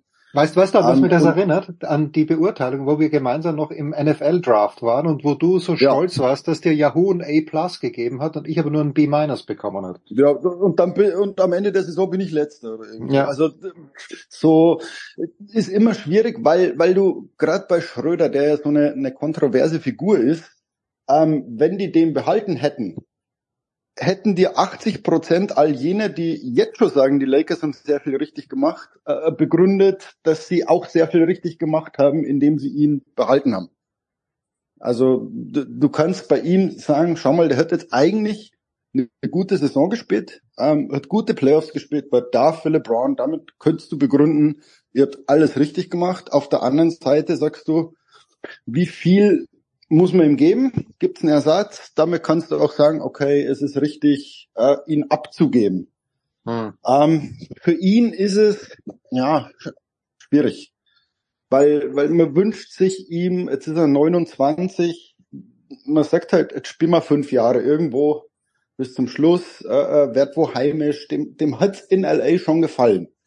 Also wenn man sich mit dem unterhalten hat, äh, schon irgendwie, ja, der, der ist ja gern mit seiner Familie und, und er mag das Haus und, und er mag die Organisation. Also hätte es mich jetzt für ihn irgendwie gefreut, wenn, wenn er bei den Lakers geblieben wäre und die gesagt hätten, schau mal, äh, hier hast du deinen, deinen Vierjahresvertrag und, und Schluss, wir halten dich jetzt für die, für die nächsten, was weiß ich, zumindest mal drei Jahre und dann haben wir eine Player Option oder keine Ahnung. Ähm, deswegen ist für ihn ein bisschen schade. Für die Lakers, glaube ich, jetzt macht jetzt keinen mega Unterschied, ob sie ihn halten oder nicht. Okay. Ja, ich meine, das sind, glaube ich, zwei Jahre mal 26 Millionen geworden. Das ist deutlich weniger, als er vor ein paar Jahren in Los Angeles bekommen hätte. Ja. Aber, aber ich meine, gut, jetzt, jetzt muss es halt nehmen. Es ist immer noch unfassbar viel Geld und da sind wir dann wieder bei, bei Leuten, die nicht 50 Millionen wert sind, wie Fabian Hambüchen. Es ist unfassbar viel Geld immer noch, aber im Vergleich ist es halt eigentlich ein schwacher Vertrag. Naja, schwach. Ja, Schwach, was ist schwach? Also irgendwann, wie gesagt, ich unterhalte mich mit meiner Frau manchmal drüber, weil ja Mo Wagner in, in Orlando ähm, auch einen neuen Vertrag unterschrieben hat. Und da sagt man, ich glaube 16 Millionen für zwei Jahre und, und man sagt so eine Summe irgendwie ähm, immer so, so nebenher. Und auch bei Schröder sagt man so, na ja, 26 Millionen, so, hm. Und, und überleg, ich habe keine Chance in diesem Leben 26 Millionen Dollar äh, äh, zu verdienen und, und mit Basketball. Also Leute, die spielen Basketball. Hm. Und, und dann kann man jetzt von Druck und, und irgendwas reden, es ist trotzdem ein Spiel. Und, und man wird so ein bisschen abgestumpft äh, bei diesen unfassbaren Summen, die, ja, die ja. da im, im, im Umlauf sind. Und, und jetzt nichts gegen Dennis und nichts nichts gegen Mo, die sind alle super und du musst, du musst Weltklasse sein um überhaupt in diese Liga zu kommen. Deswegen, ich gönne denen jeden äh, äh, äh Cent, den sie kriegen, aber irgendwo sagt man dann, äh, äh, schau dir jetzt mal irgendeinen Spieler an, wie viele Minuten spielt denn der eigentlich? Ja, ähm, Und, und, und kriegt dann irgendwie fünf, sechs Millionen dafür. Ähm, es ist pervers. Es ist, es ist wirklich pervers und, und irgendwann sagt man, okay, und dafür muss ich jetzt 200 Dollar zahlen, ähm, damit ich es überhaupt anschauen darf. Ja, das ist also, das Nächste. Ja, das diese, das diese, also diese Korrelation verstehe ich nicht mehr, wo man dann sagt, also Leistungen sehen, damit wir irgendwie begeistert sind und sagen, okay, ich könnte es nicht, deswegen schaue ich es mir an. Ähm, aber wenn ich es mir nicht mehr leisten kann, mit meiner Familie ähm, mir einen normalen Sitzplatz in einem Stadion zu kaufen, egal welche Sportart es ist, ähm, hat der Sport ein Problem. Und, und bei der NBA, ähm, ich habe jetzt auf die Season-Tickets nicht geschaut, aber so ein ganz normales Ticket, also nix, nix Spielfeldrand oder so, mhm. ähm, kostet 100, 150, ohne mit der Wimper zu zucken. Und dann sagst du, okay, mit der Frau, zwei Kinder, bist du bei 600 Dollar. Plus, ich meine, das Bier gibt's auch nicht für 3,50 ja, äh, im Lakers Stadion. Also irgendwann bist du dann bei bei 800, 900 Dollar für für ein Spiel, für ein Basketballspiel äh, der regulären Saison, wo dann wahrscheinlich aufgrund des Load Managements oder keine Ahnung ähm, der Spieler, den dein Sohn sehen will, äh, auf der Bank hockt. Ja. Und, und nur nicht mal auf der Bank hockt, vielleicht bleibt er sogar daheim. Und dann sagst du so, okay, was ist denn hier eigentlich los? Also ich habe jetzt 800 Dollar bezahlt und, und sehe die, das B-Team der Lakers gegen das B-Team der Toronto Raptors. Und bin ich nicht bereit, das zu zahlen. Also so leid es mir tut, so gerne, du kennst mich, ich bin Sportfreak. Ja, natürlich. Ich will wirklich alles im Stadion sehen, aber irgendwann sage ich, ich, ich habe nicht mehr die Kohle. Und, und wenn ich nicht mehr die Kohle habe, musst du auch fragen, okay, wo geht denn die Kohle hin? Hm. Und, und wenn man dann sagt, jemand, der insgesamt 600 Minuten Basketball spielt im Jahr und dafür 5 Millionen kriegt, also Leute, der, der wird doch auch für eine Million spielen. Ja. Also und, und das meine ich, es ist so ein bisschen außer Kontrolle geraten, die Spirale. Und ich glaube, 80 Prozent der Spieler würden für ein Drittel ihres Gehalts auch spielen. Ja. Also ja. natürlich nehmen die es. Wenn mir einer sagt, Schmidi, du kriegst ab sofort acht Millionen, damit du bei der SZ Texte schreibst, sag ich, juhu. Ja, okay, komm, her also damit. Ich, ja. ich würde nie sagen, ach nee, mach, mach ich für drei, klar. Also die Spieler trifft er, trifft er keine Schuld, sondern eher so ein, so ein System, hm, das dieser Spieler erschafft. Ich muss nochmal einen harten Cut machen. Ich bin, hast du einen Regisseur, einen Filmregisseur wohlgemerkt, wo du ein, so ein richtiger Sucker bist und äh, egal was es ist, ins Kino rennst und einen Film anschaust? Also du, du kriegst da wahrscheinlich immer Einladungen für die Previews, aber gibt so jemanden, wo du sagst, da ungeschauter, von dem schaue ich mir jeden Film an oder von der? David, David Fincher. Ja, okay. Alles. Alles. Also es ist, und es ist halt nicht nur, dass die Filme toll sind, sondern wirklich jeder, der mit ihm gearbeitet hat, ähm, preist den einfach. Also wie mhm. er mit Schauspielern umgeht und, und mein Dings, ich, ich gehöre wahrscheinlich zu den drei Leuten auf der ganzen Welt, die Fight Club erst gelesen und dann gesehen haben. Ich habe ihn gesehen und nicht verstanden. Jahre später noch. Also dann, dann, dann, dann ein kleines bisschen meinetwegen, aber ja. Also ich habe tatsächlich das Buch gelesen und, und es sagt was über den Regisseur aus, wenn der Autor des Buches sagt, das Ende des Filmes ist komplett anders als im Buch, mhm. aber ich finde das Ende genial, denn das ist ein Filmende und mein Ende im Buch ist ein Buchende. Und ich glaube, das sagt was über David Fincher aus, weil, weil der quasi er ist dieser Story treu geblieben, findet aber ein Filmende und zwar eines, über das der Buchautor sagt, geiles Gerät. Mhm. Also deswegen großer Verehrer der Kunst von Fincher. Aber jetzt ich, nein, ich habe ich, sagen, nein, nein, Nein, ich frage ich gleich, aber wir haben es mal angeschaut. Ich wusste nicht, dass er zum Beispiel das Social Network gemacht hat, weil ich hab, ja. bring das bring das so mit Aaron Sorkin in Verbindung, der das Drehbuch geschrieben hat. Ja. Äh, dann dann sieben natürlich, also wie ich ich bin ja da, also mit meiner Frau damals komplett unbelastet ins Kino gegangen, haben mir sieben angeschaut und mir gedacht, what the fuck? Das ist ja richtig ja. geil. Uh, The Game mit Michael Douglas, wer sich erinnern kann, kann man auf jeden Fall anschauen.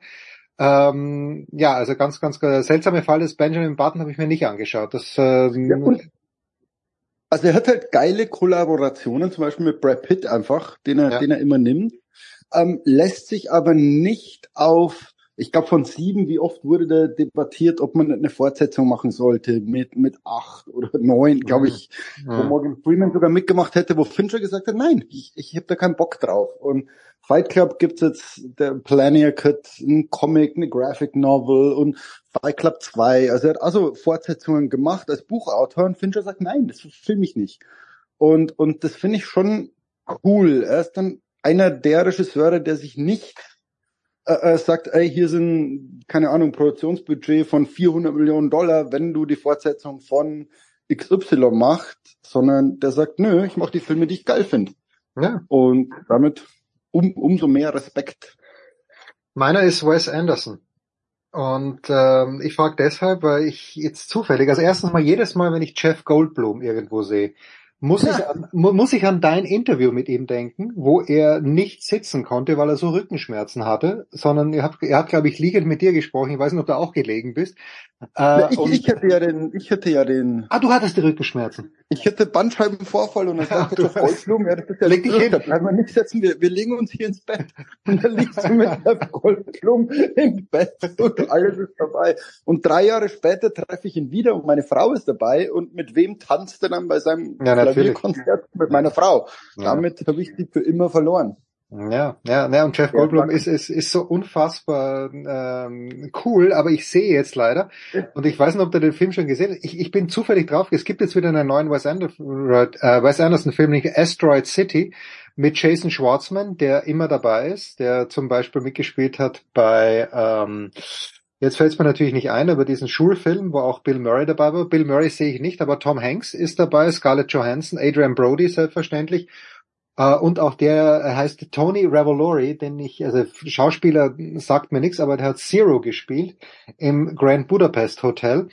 Um, und ich war aber leider vom letzten Film The French, French Dispatch, ich habe mich sofort verliebt in, ähm, äh, wie heißt sie, äh, Lea Seydoux.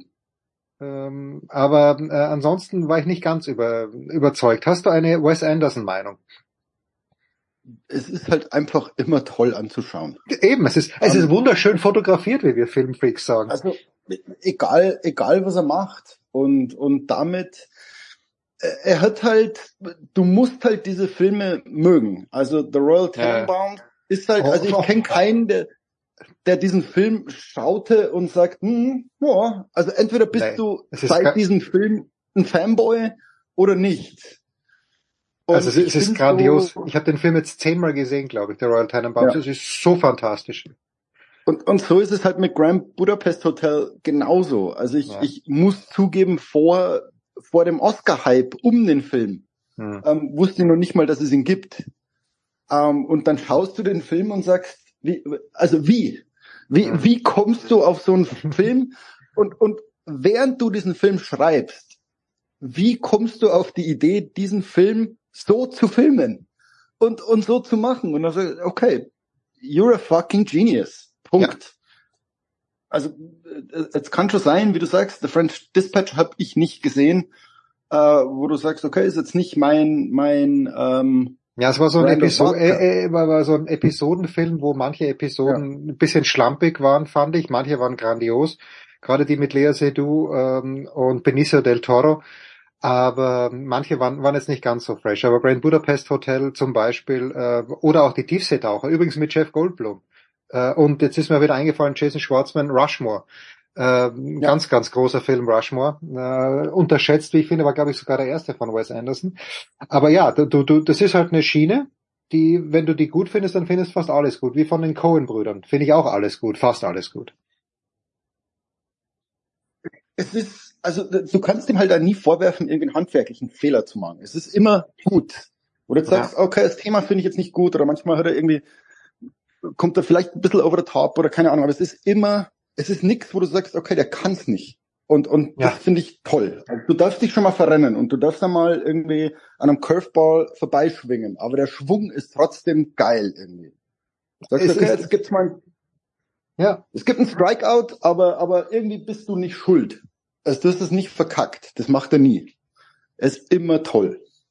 Dann lass uns schließen, Schmiede, weil du es gerade ansprichst. Es steht jetzt bald das All-Star Break an. Äh, Shohei Otani wird, Oh. wenn ich es richtig gesehen habe, der Starter sein für die American League. Äh, Clayton Kershaw wird für die National League starten.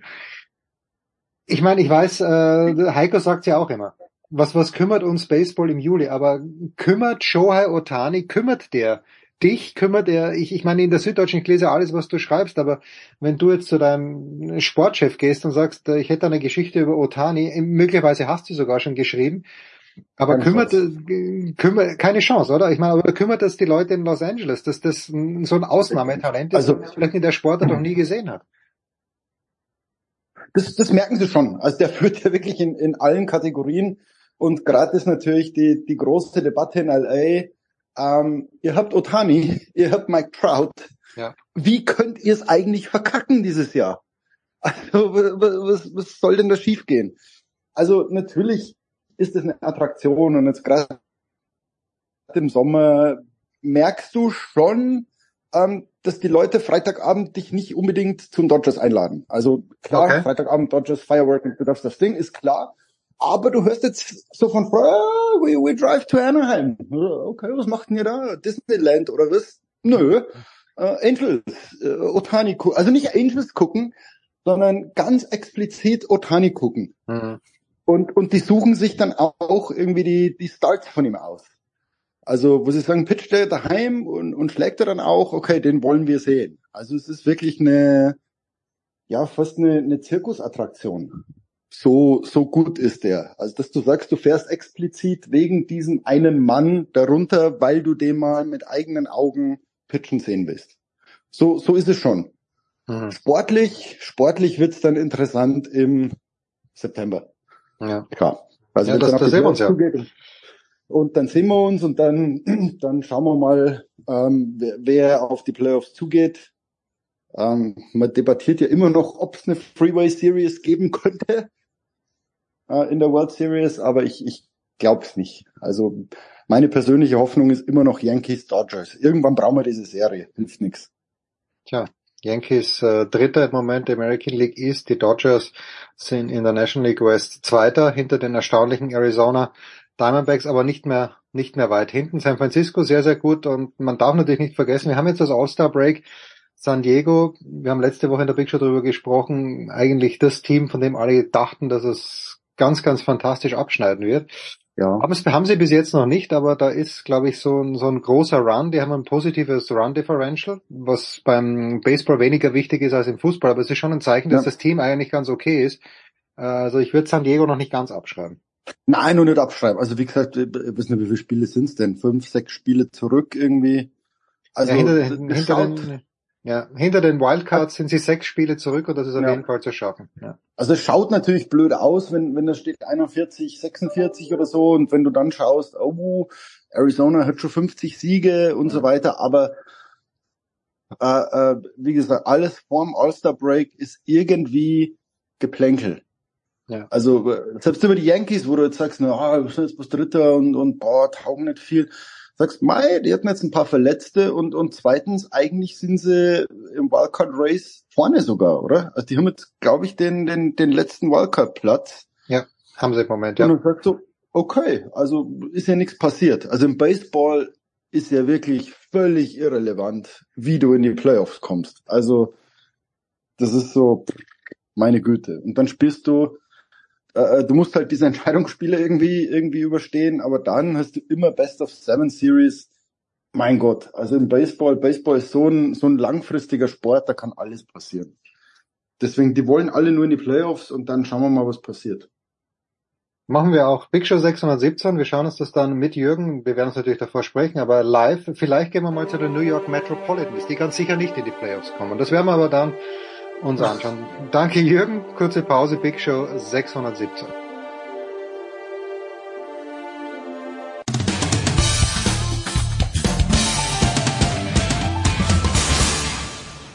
Hallo, da ist der Dominik Diem und ich höre Sportradio 360.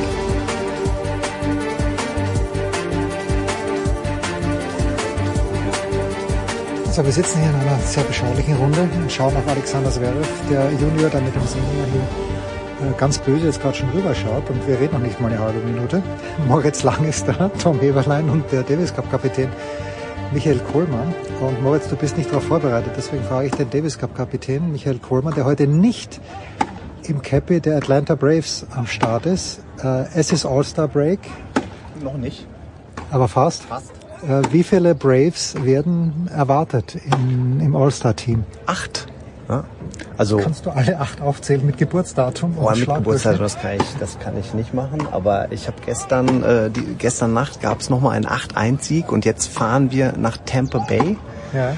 Die um die letzte, verloren. ne? um die letzte Serie vor dem All-Star Break äh, auch noch hinter uns zu bringen. Und hoffentlich werden wir auch die siegreich beenden, wie relativ viele in den letzten Wochen. Ja, also die Braves sind, sind hot und die, die Rays sind's not. Leider. Aktuell nicht, aber gut, da weiß man ja nie. Äh, Im Baseball kann das ja auch mal schnell gehen und sich schnell wieder drehen, aber aktuell sieht es sehr, sehr gut aus. Und wir führen die ESPN Power Rankings an. Und das ist mir zum Beispiel sehr wichtig, weil die New York Mets nicht unter den ersten zehn sind. Lars Übel, der zu diesem Thema Stellung nehmen könnte, ist leider nicht da. Äh, Aber dafür ist äh, Tom Heberlein da. Wie viele Chicago Cubs werden äh, im All-Star Game erwartet? Ich würde mir Justin Steele wünschen. Ich mir auch. Ähm, ich glaube aber der Einzige, der ähm, nominiert ist, ist Dansby Swanson, der Shortstop als, Reser als Reservist. Ja. In Ex-Brave, logischerweise, ja klar. Ich möchte übrigens darauf hinweisen, dass äh, ich Herrn Olsen und Herrn Murphy in meinem Fantasy-Team habe und die hervorragende Punktbringer sind. Insofern kann ich die Begeisterung von Herrn Kohlmann über die Atlanta Braves massiv nachvollziehen. So, Moritz, jetzt deine Einschätzung zum Baseball. Pass auf, ich war unfassbar froh, als Michael gerade irgendwann einfließen ließ, Baseball, weil bis dahin waren ausschließlich Fragezeichen auf äh, meinem Kopf. Aber ganz ehrlich, ich werde ins Thema einsteigen. Ich bin ja großer Fan des Other Sports, wobei Baseball hat mich bisher sehr kalt gelassen. Für alles andere konnte ich mich immer und kann mich immer begeistern. Warum auch immer, Baseball hat es noch nicht Klick gemacht. Das ist auch die einzige amerikanische Top-Sportart, bei der ich noch nicht im Stadion war. Alle anderen durfte ich schon mal erleben. Äh, Vielleicht muss ich das dann mal machen und dann mal schauen. Ich wage zu bezweifeln, dass es kommt. Ich glaube vorher noch Cricket, um ehrlich zu sein. Finde ich irgendwie interessanter und lustiger. Ist noch absurder. Und mir geht's immer, immer so darum, dass es noch verrückter ist. Kirschkern-Weitspucken, mein Ding. Die Ashes, finden die gerade statt oder ja. sind sie gerade statt? Okay. Großes Drama. Jetzt weiß ich, dass Moritz Lang und Michael Kohlmann kleine, relativ noch kleine junge Kinder haben. Tom, bei dir weiß ich es nicht. Du hast ein relativ altes Kind. So, und ich weiß nicht, ob äh, der Moritz und der Michael ihren Töchtern und Söhnen The Lion King schon zugemutet haben, Michael? Als äh, Disney-Version, Ja, doch. ja, Ja, ja. ja, ja, Also- das wird schon. Ja, ja, das äh, wurde schon geguckt. Obwohl meine, meine beiden Mädels lieber so kürzere Serien gucken, als so lange Filme. Also wenn sie sich was aussuchen könnten, würden sie immer Serien bevorzugen. Es gibt diese Szene, wo Scar sich auf den, den Felsen stellt und sagt, it is with a heavy heart. Auf Englisch. Und das ist Jeremy Irons. Und Moritz, it is with a heavy heart, dass wir möglicherweise heute das letzte Mal hier sitzen. Mit dir, Moritz. Und das, das finden aber echt alle, ich find's massiv traurig. Und ähm, ich, äh, Hauk, was, was möchtest du dazu sagen, bevor wir zum Sportlichen kommen? Aber was möchtest du dazu sagen? Ich möchte Danke sagen. Vielen, vielen Dank. Also boah, ähm, das ehrt mich jetzt sehr, wie du es sagst. Und ähm, es haben auch ein, zwei andere Menschen mir so gesagt und das wirklich freut mich unglaublich. Ähm, aber tatsächlich für deine Zuhörerinnen und Zuhörer ist es so, ich werde Sky verlassen und äh, bin jetzt zumindest das letzte Mal in Wimbledon als festangestellter Mitarbeiter von Sky. Und was danach kommt, ist total offen, außer dass ich jetzt schon weiß, ich mache ein halbes Jahr Auszeit und bin komplett weg. Aber wer weiß, in dem halben Jahr finden ja auch die US Open statt und die Australian Open. Keine Ahnung, ob da irgendwas passiert, wobei das nicht, das forciere ich nicht. Von daher, es mag auch sein, ähm, dass ich dem Tennis dann erstmal eine Weile nicht äh, folge und äh, nicht dabei bin. Und mal gucken, was passiert. Danke aber schon mal für diese warmen Worte. Michael, was fehlt uns? Ich habe gestern gesehen, es war wirklich total nett. Also Moritz hat sich auch vom Dominik mit, mit, mit der Umarmung verabschiedet. Dominik ist auch nicht gut gegangen gestern, muss man auch sagen. Das war gleich noch dazugekommen. Was wird uns fehlen, wenn Moritz lang nicht mehr dabei ist? Aber sehr viel. Also Moritz äh, verbinde ich ähm, mit dem Gesicht, so der auf diesen Tennisplätzen die Interviews führt und immer der erste Mann am, am Spieler ist und ähm, ja auch, die diese extra Sachen von den Spielern rauskitzeln kann, weil durch diese Nähe zu den Spielern auch und ich glaube ähm, bekommt er dann auch die Antworten oder hat er auch immer mal das extra nochmal dieses, diese extra äh, Sachen rauszukommen, die, die nicht mit jedem Interview immer ähm, rausbekommen wurden und äh, das finde ich ist was, was, äh, was, äh, was, was Besonderes ist, gerade im, im Tennis, weil Tennis ist ja auch irgendwo so ein bisschen Plattitüden-Antworten mittlerweile geworden und ähm, immer diese äh, speziellen Momente rauszufinden dann, ähm, das sind mit Sicherheit die Sachen, wo Moritz immer dabei war. Und trotzdem finde ich, also das, nee, das, das wo ich, wofür ich Moritz feiere, ist, du sagst die Nähe, aber immer noch eine gesunde journalistische Distanz. Weil das, ich möchte keine Namen nennen ich könnte hundert Namen nennen, äh, aber Moritz ist für mich das leuchtende Beispiel dafür, wie man es machen muss, weil eben, natürlich ist eine Nähe da, aber es ist auch eine Distanz da. Tom, du jetzt noch? Du hast, du hast das Geschenk mitgebracht, das wir gemeinsam für Moritz gekauft haben. Ist das richtig? Es sind vegane Kekse. Stimmt, ja. Die sind auch sehr lecker. Kein, kein Zucker. Bisschen Fett, aber ich habe schon ein paar gegessen, sie sind sehr lecker, ja. Ja, man kann es ja, man kann's ja nur bedauern, weil, ja, ähm, wie du schon gesagt hast, ähm, da geht einer erstmal, der äh, immer eine Nähe zu den Spielern hatte, sich auch immer gut mit den Spielern verstanden habe, aber sich mit der Sache nicht immer so direkt gemein gemacht hat, wie es Hans-Joachim Friedrichs wahrscheinlich formuliert hätte. Also insofern, ja, sehr seriös, sehr anständig und ein feiner Kerl ist er ja auch noch. Ich muss euch mal kurz unterbrechen. Ich bin ja nicht tot. Also vielen, vielen Dank für die warmen Worte und äh, wirklich. Äh, Boah, das äh, manchmal ist mir unangenehm, äh, weil ich bin gar nicht so der Typ für Lob. Ähm, ich weiß gar nicht damit umzugehen. Ähm, aber danke und ich nehme das auch mit. Und gerade hier und jetzt tut es schon auch gut, weil es ein Abschied ist. Ähm, aber eben nochmal tot bin ich nicht. Ich, ich, wer weiß. Vielleicht kommt auch das eine oder andere Turnier. Und das Schöne ist ja, ähm, auch mit, dem, mit manchen Spielerinnen und Spielern habe ich drüber gesprochen und alle waren sich sicher, irgendwie, irgendwo sehen wir uns schon wieder. Und äh, ja, wenn es bei dem BMW Open ist, wo ich hoffentlich über Patrick mal reinkomme, vielleicht mal in Kitzbühel oder, oder, oder, oder. Also irgendwo werde ich den Leuten über den Weg laufen und zum Glück haben wir ja auch unsere Telefonnummern. Also da, da sind wir, weil wir mehr sind als nur die Kollegen, die sich ab und zu mal über den Weg laufen. Das war auch immer das, oder ist das Schöne am Tennissport. Es gibt so viele Kollegen, die aber ein bisschen mehr sind als nur die Kollegen. So, jetzt schauen wir, wie gesagt, dem Sascha zu und Michael, es könnte die interessante Situation eintreten, dass Maximilian Matara die dritte Runde schon erreicht hat bei, in Wimbledon, bevor Sascha einen einzigen Wettkampfball gespielt hat. Ich weiß, es ist kein neues Thema, aber es ist halt immer wieder überraschend. Du, du hörst dich ja bei den Spielern um. Nehmen muss man es einfach hinnehmen, so wie es ist. Sinner ist auch schon und Sinner ist jetzt für mich, ich, ich mag den Janik, aber ist kein größerer Name als Sascha, auch wenn er höher gesetzt ist. Ähm, ja, was, äh, wie, wie kann man die Thematik angehen oder muss man sie einfach, äh, einfach akzeptieren?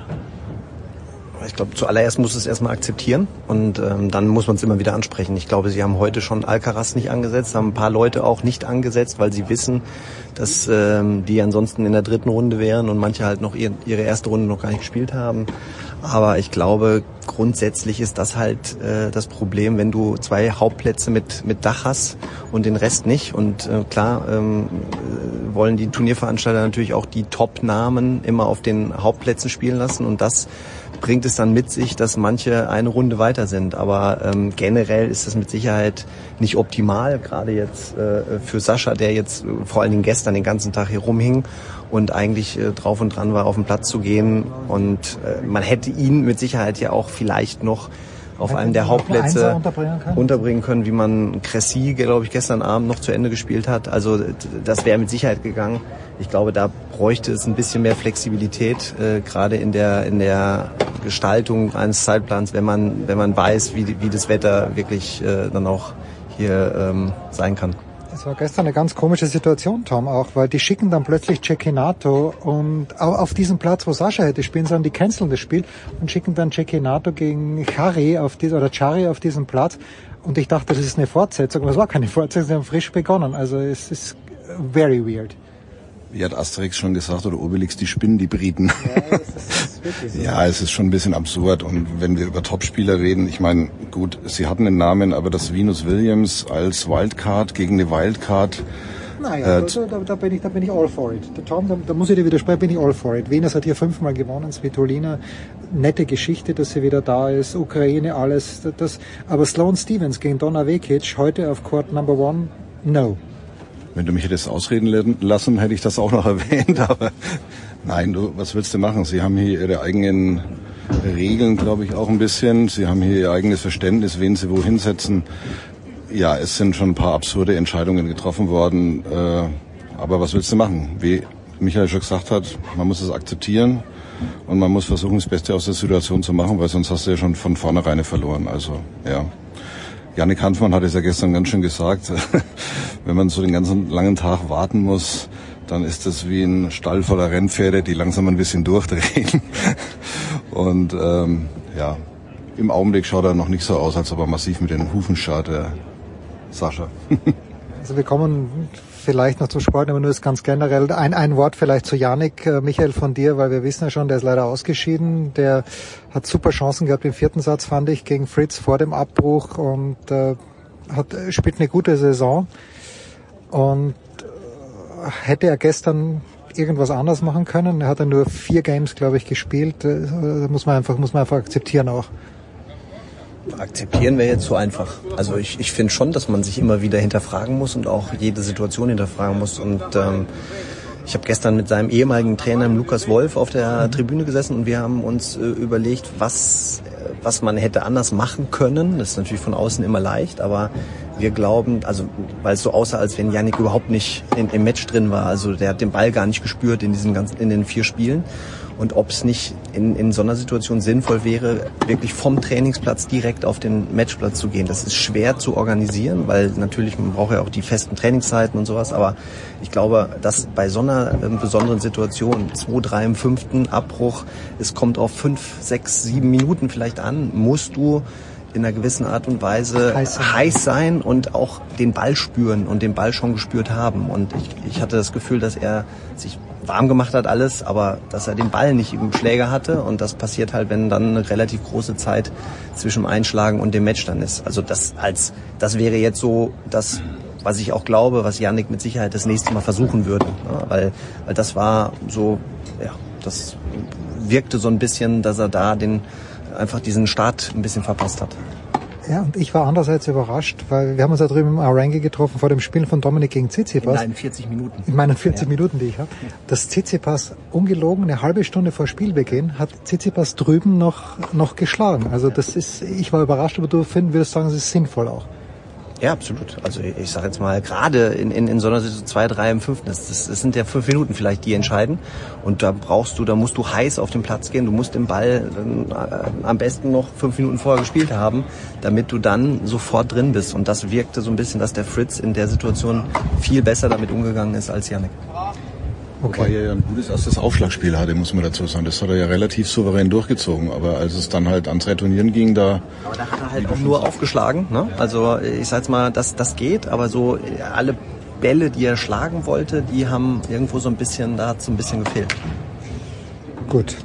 Wir kommen zum Ende, aber wir wollen, äh, dass das aktuell Sportliche, das, das, das macht eh keinen Sinn, weil es passiert heute so viel, weil ungefähr 600 Spiele sind. Ich bin komplett komplett geflasht, dass das Doppel heute auch schon gespielt wird. Ich denke mir, bringst doch bitte mal die Einzel so weit, das, oder spielt Doppel auch. jetzt die letzten Tage hier, was waren so die, die Interviews, wo du sagst, äh, das, das werde ich so richtig vermissen? Ja, ähm, Domi Team sicher, ähm, weil ich mit dem immer eine tolle Zeit hatte und weil ich den so wahnsinnig spannend und interessant finde, vor allem den Weg jetzt, ähm, seit er sein Comeback versucht nach wie vor. Und natürlich war dieses Match gegen Tsitsipas ein sehr besonderes und äh, darüber mit ihm zu sprechen war interessant und genau diese interessanten Aspekte werde ich vermissen, vor allem den Menschen dahinter, weil er sich auch, finde ich, verändert hat. Also er war ja schon immer ruhig. Ich finde, er ist noch mal ruhiger geworden. Das muss nicht gut sein für sein Tennis. Ähm, ich schätze das aber sehr, dieses Nachdenkliche an, an Spielerinnen, an Spielern, an Menschen per se. Und das hat mir ja, gut gefallen, hört sich dann komisch an, weil schöner wäre es natürlich auf einem Hoch zu gehen aus seiner Perspektive. Es macht noch mehr Spaß, mit Siegern zu reden. Aber auch übrigens äh, Yannick Hanfmann, weil er so eine feine Person ist. Ich habe ihn in Rom begleitet ähm, und habe ihn hier gesprochen und auch er der sagt weder sofort himmelhoch jauchzend äh, noch zu Tode betrübt, sondern er hat immer die Zwischentöne und de denen höre ich so gerne zu bei den Spielern. Das ist das Tolle beim Einzelsport, weil man da viel intensiver und länger reden kann und, und ja eigentlich so sehr in den Spiegel schauen muss, wie man es, glaube ich, bei Mannschaftssportarten nicht machen muss und auch gar nicht kann.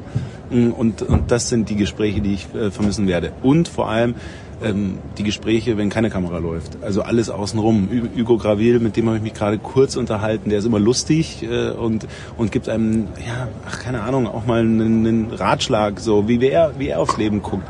Und ähm, da ziehe ich so wahnsinnig viel raus aus diesen Gesprächen. Und das ist das, was auf jeden Fall erstmal vermisst wird. Aber ähm, zum Glück gibt's das anderswo auch, nicht nur im Tennissport. Aber mit, mit dem Brennglas da drauf, das ist doch schon was Spannendes, dass wir die, die Möglichkeit haben, mit den Spielerinnen und Spielern zu reden, die, die, was die da erleben, wo die durchgehen, ähm, was für Thematiken. Ich denke mir jedes Mal, wenn ich in dem Court sitze, wie viele Menschen, äh, Augenpaare auf die gerichtet sind und wie die damit umgehen. Oh, da könnten wir schon wieder tausend Themen aufmachen. Und das, das ist das, das Spannende, das mir so Spaß macht. Und weil wir jetzt dich so gelobt haben, möchte ich zum Abschluss nochmal auch natürlich den Michael Kohlmann loben, weil ich habe mal, das war, war bei den US Open und ich weiß, wir sind auf der Tribüne gesessen und der Michael ist neben mir gesessen und ich glaube Lars Übel ist neben dir gesessen oder ein anderer Coach und die haben, wir haben ein Spiel gemeinsam angeschaut und die haben das Spiel analysiert. Und ich habe mir gedacht, ich schaue seit 30 Jahren Tennis, worüber reden die eigentlich? Ja, die, die, die, schauen, die schauen das komplett anders und ja, und der macht jetzt das und schau mal, der, der, der aus der Defensive immer nur Cross. Und ich denke mir, ja, das stimmt, aber wieso komme ich da selber nicht drauf? Ja, deshalb schätze ich das, schätze ich das umso mehr. Und auch wenn ich die Texte von Tom Heberlein lese im SED, denke ich mir, wie macht er das nur? Naja gut, ich habe den großen Vorteil, ich muss nicht rausfinden, ob jetzt jemand nicht mehr mit der Rückhand Crosscourt spielt. Also auf Deutsch gesagt, ich kann mein gefährliches Halbwissen ganz gut verstecken. Gut, das machen wir sowieso in der Big Show 617 Sportradio 360, das war's für diese Woche. Das war die Big Show auf sportradio360.de. Folgen Sie uns auf Twitter, klicken Sie den Gefällt mir-Button auf unserer Facebook-Seite und abonnieren Sie uns via RSS-Feed oder auf iTunes. Die nächste Ausgabe der Big Show gibt es am kommenden Donnerstag. Bis dahin sollten Sie die Zeit nutzen und die weiteren Angebote auf sportradio360.de wahrnehmen. Play Ball! Da ist gar nichts toll.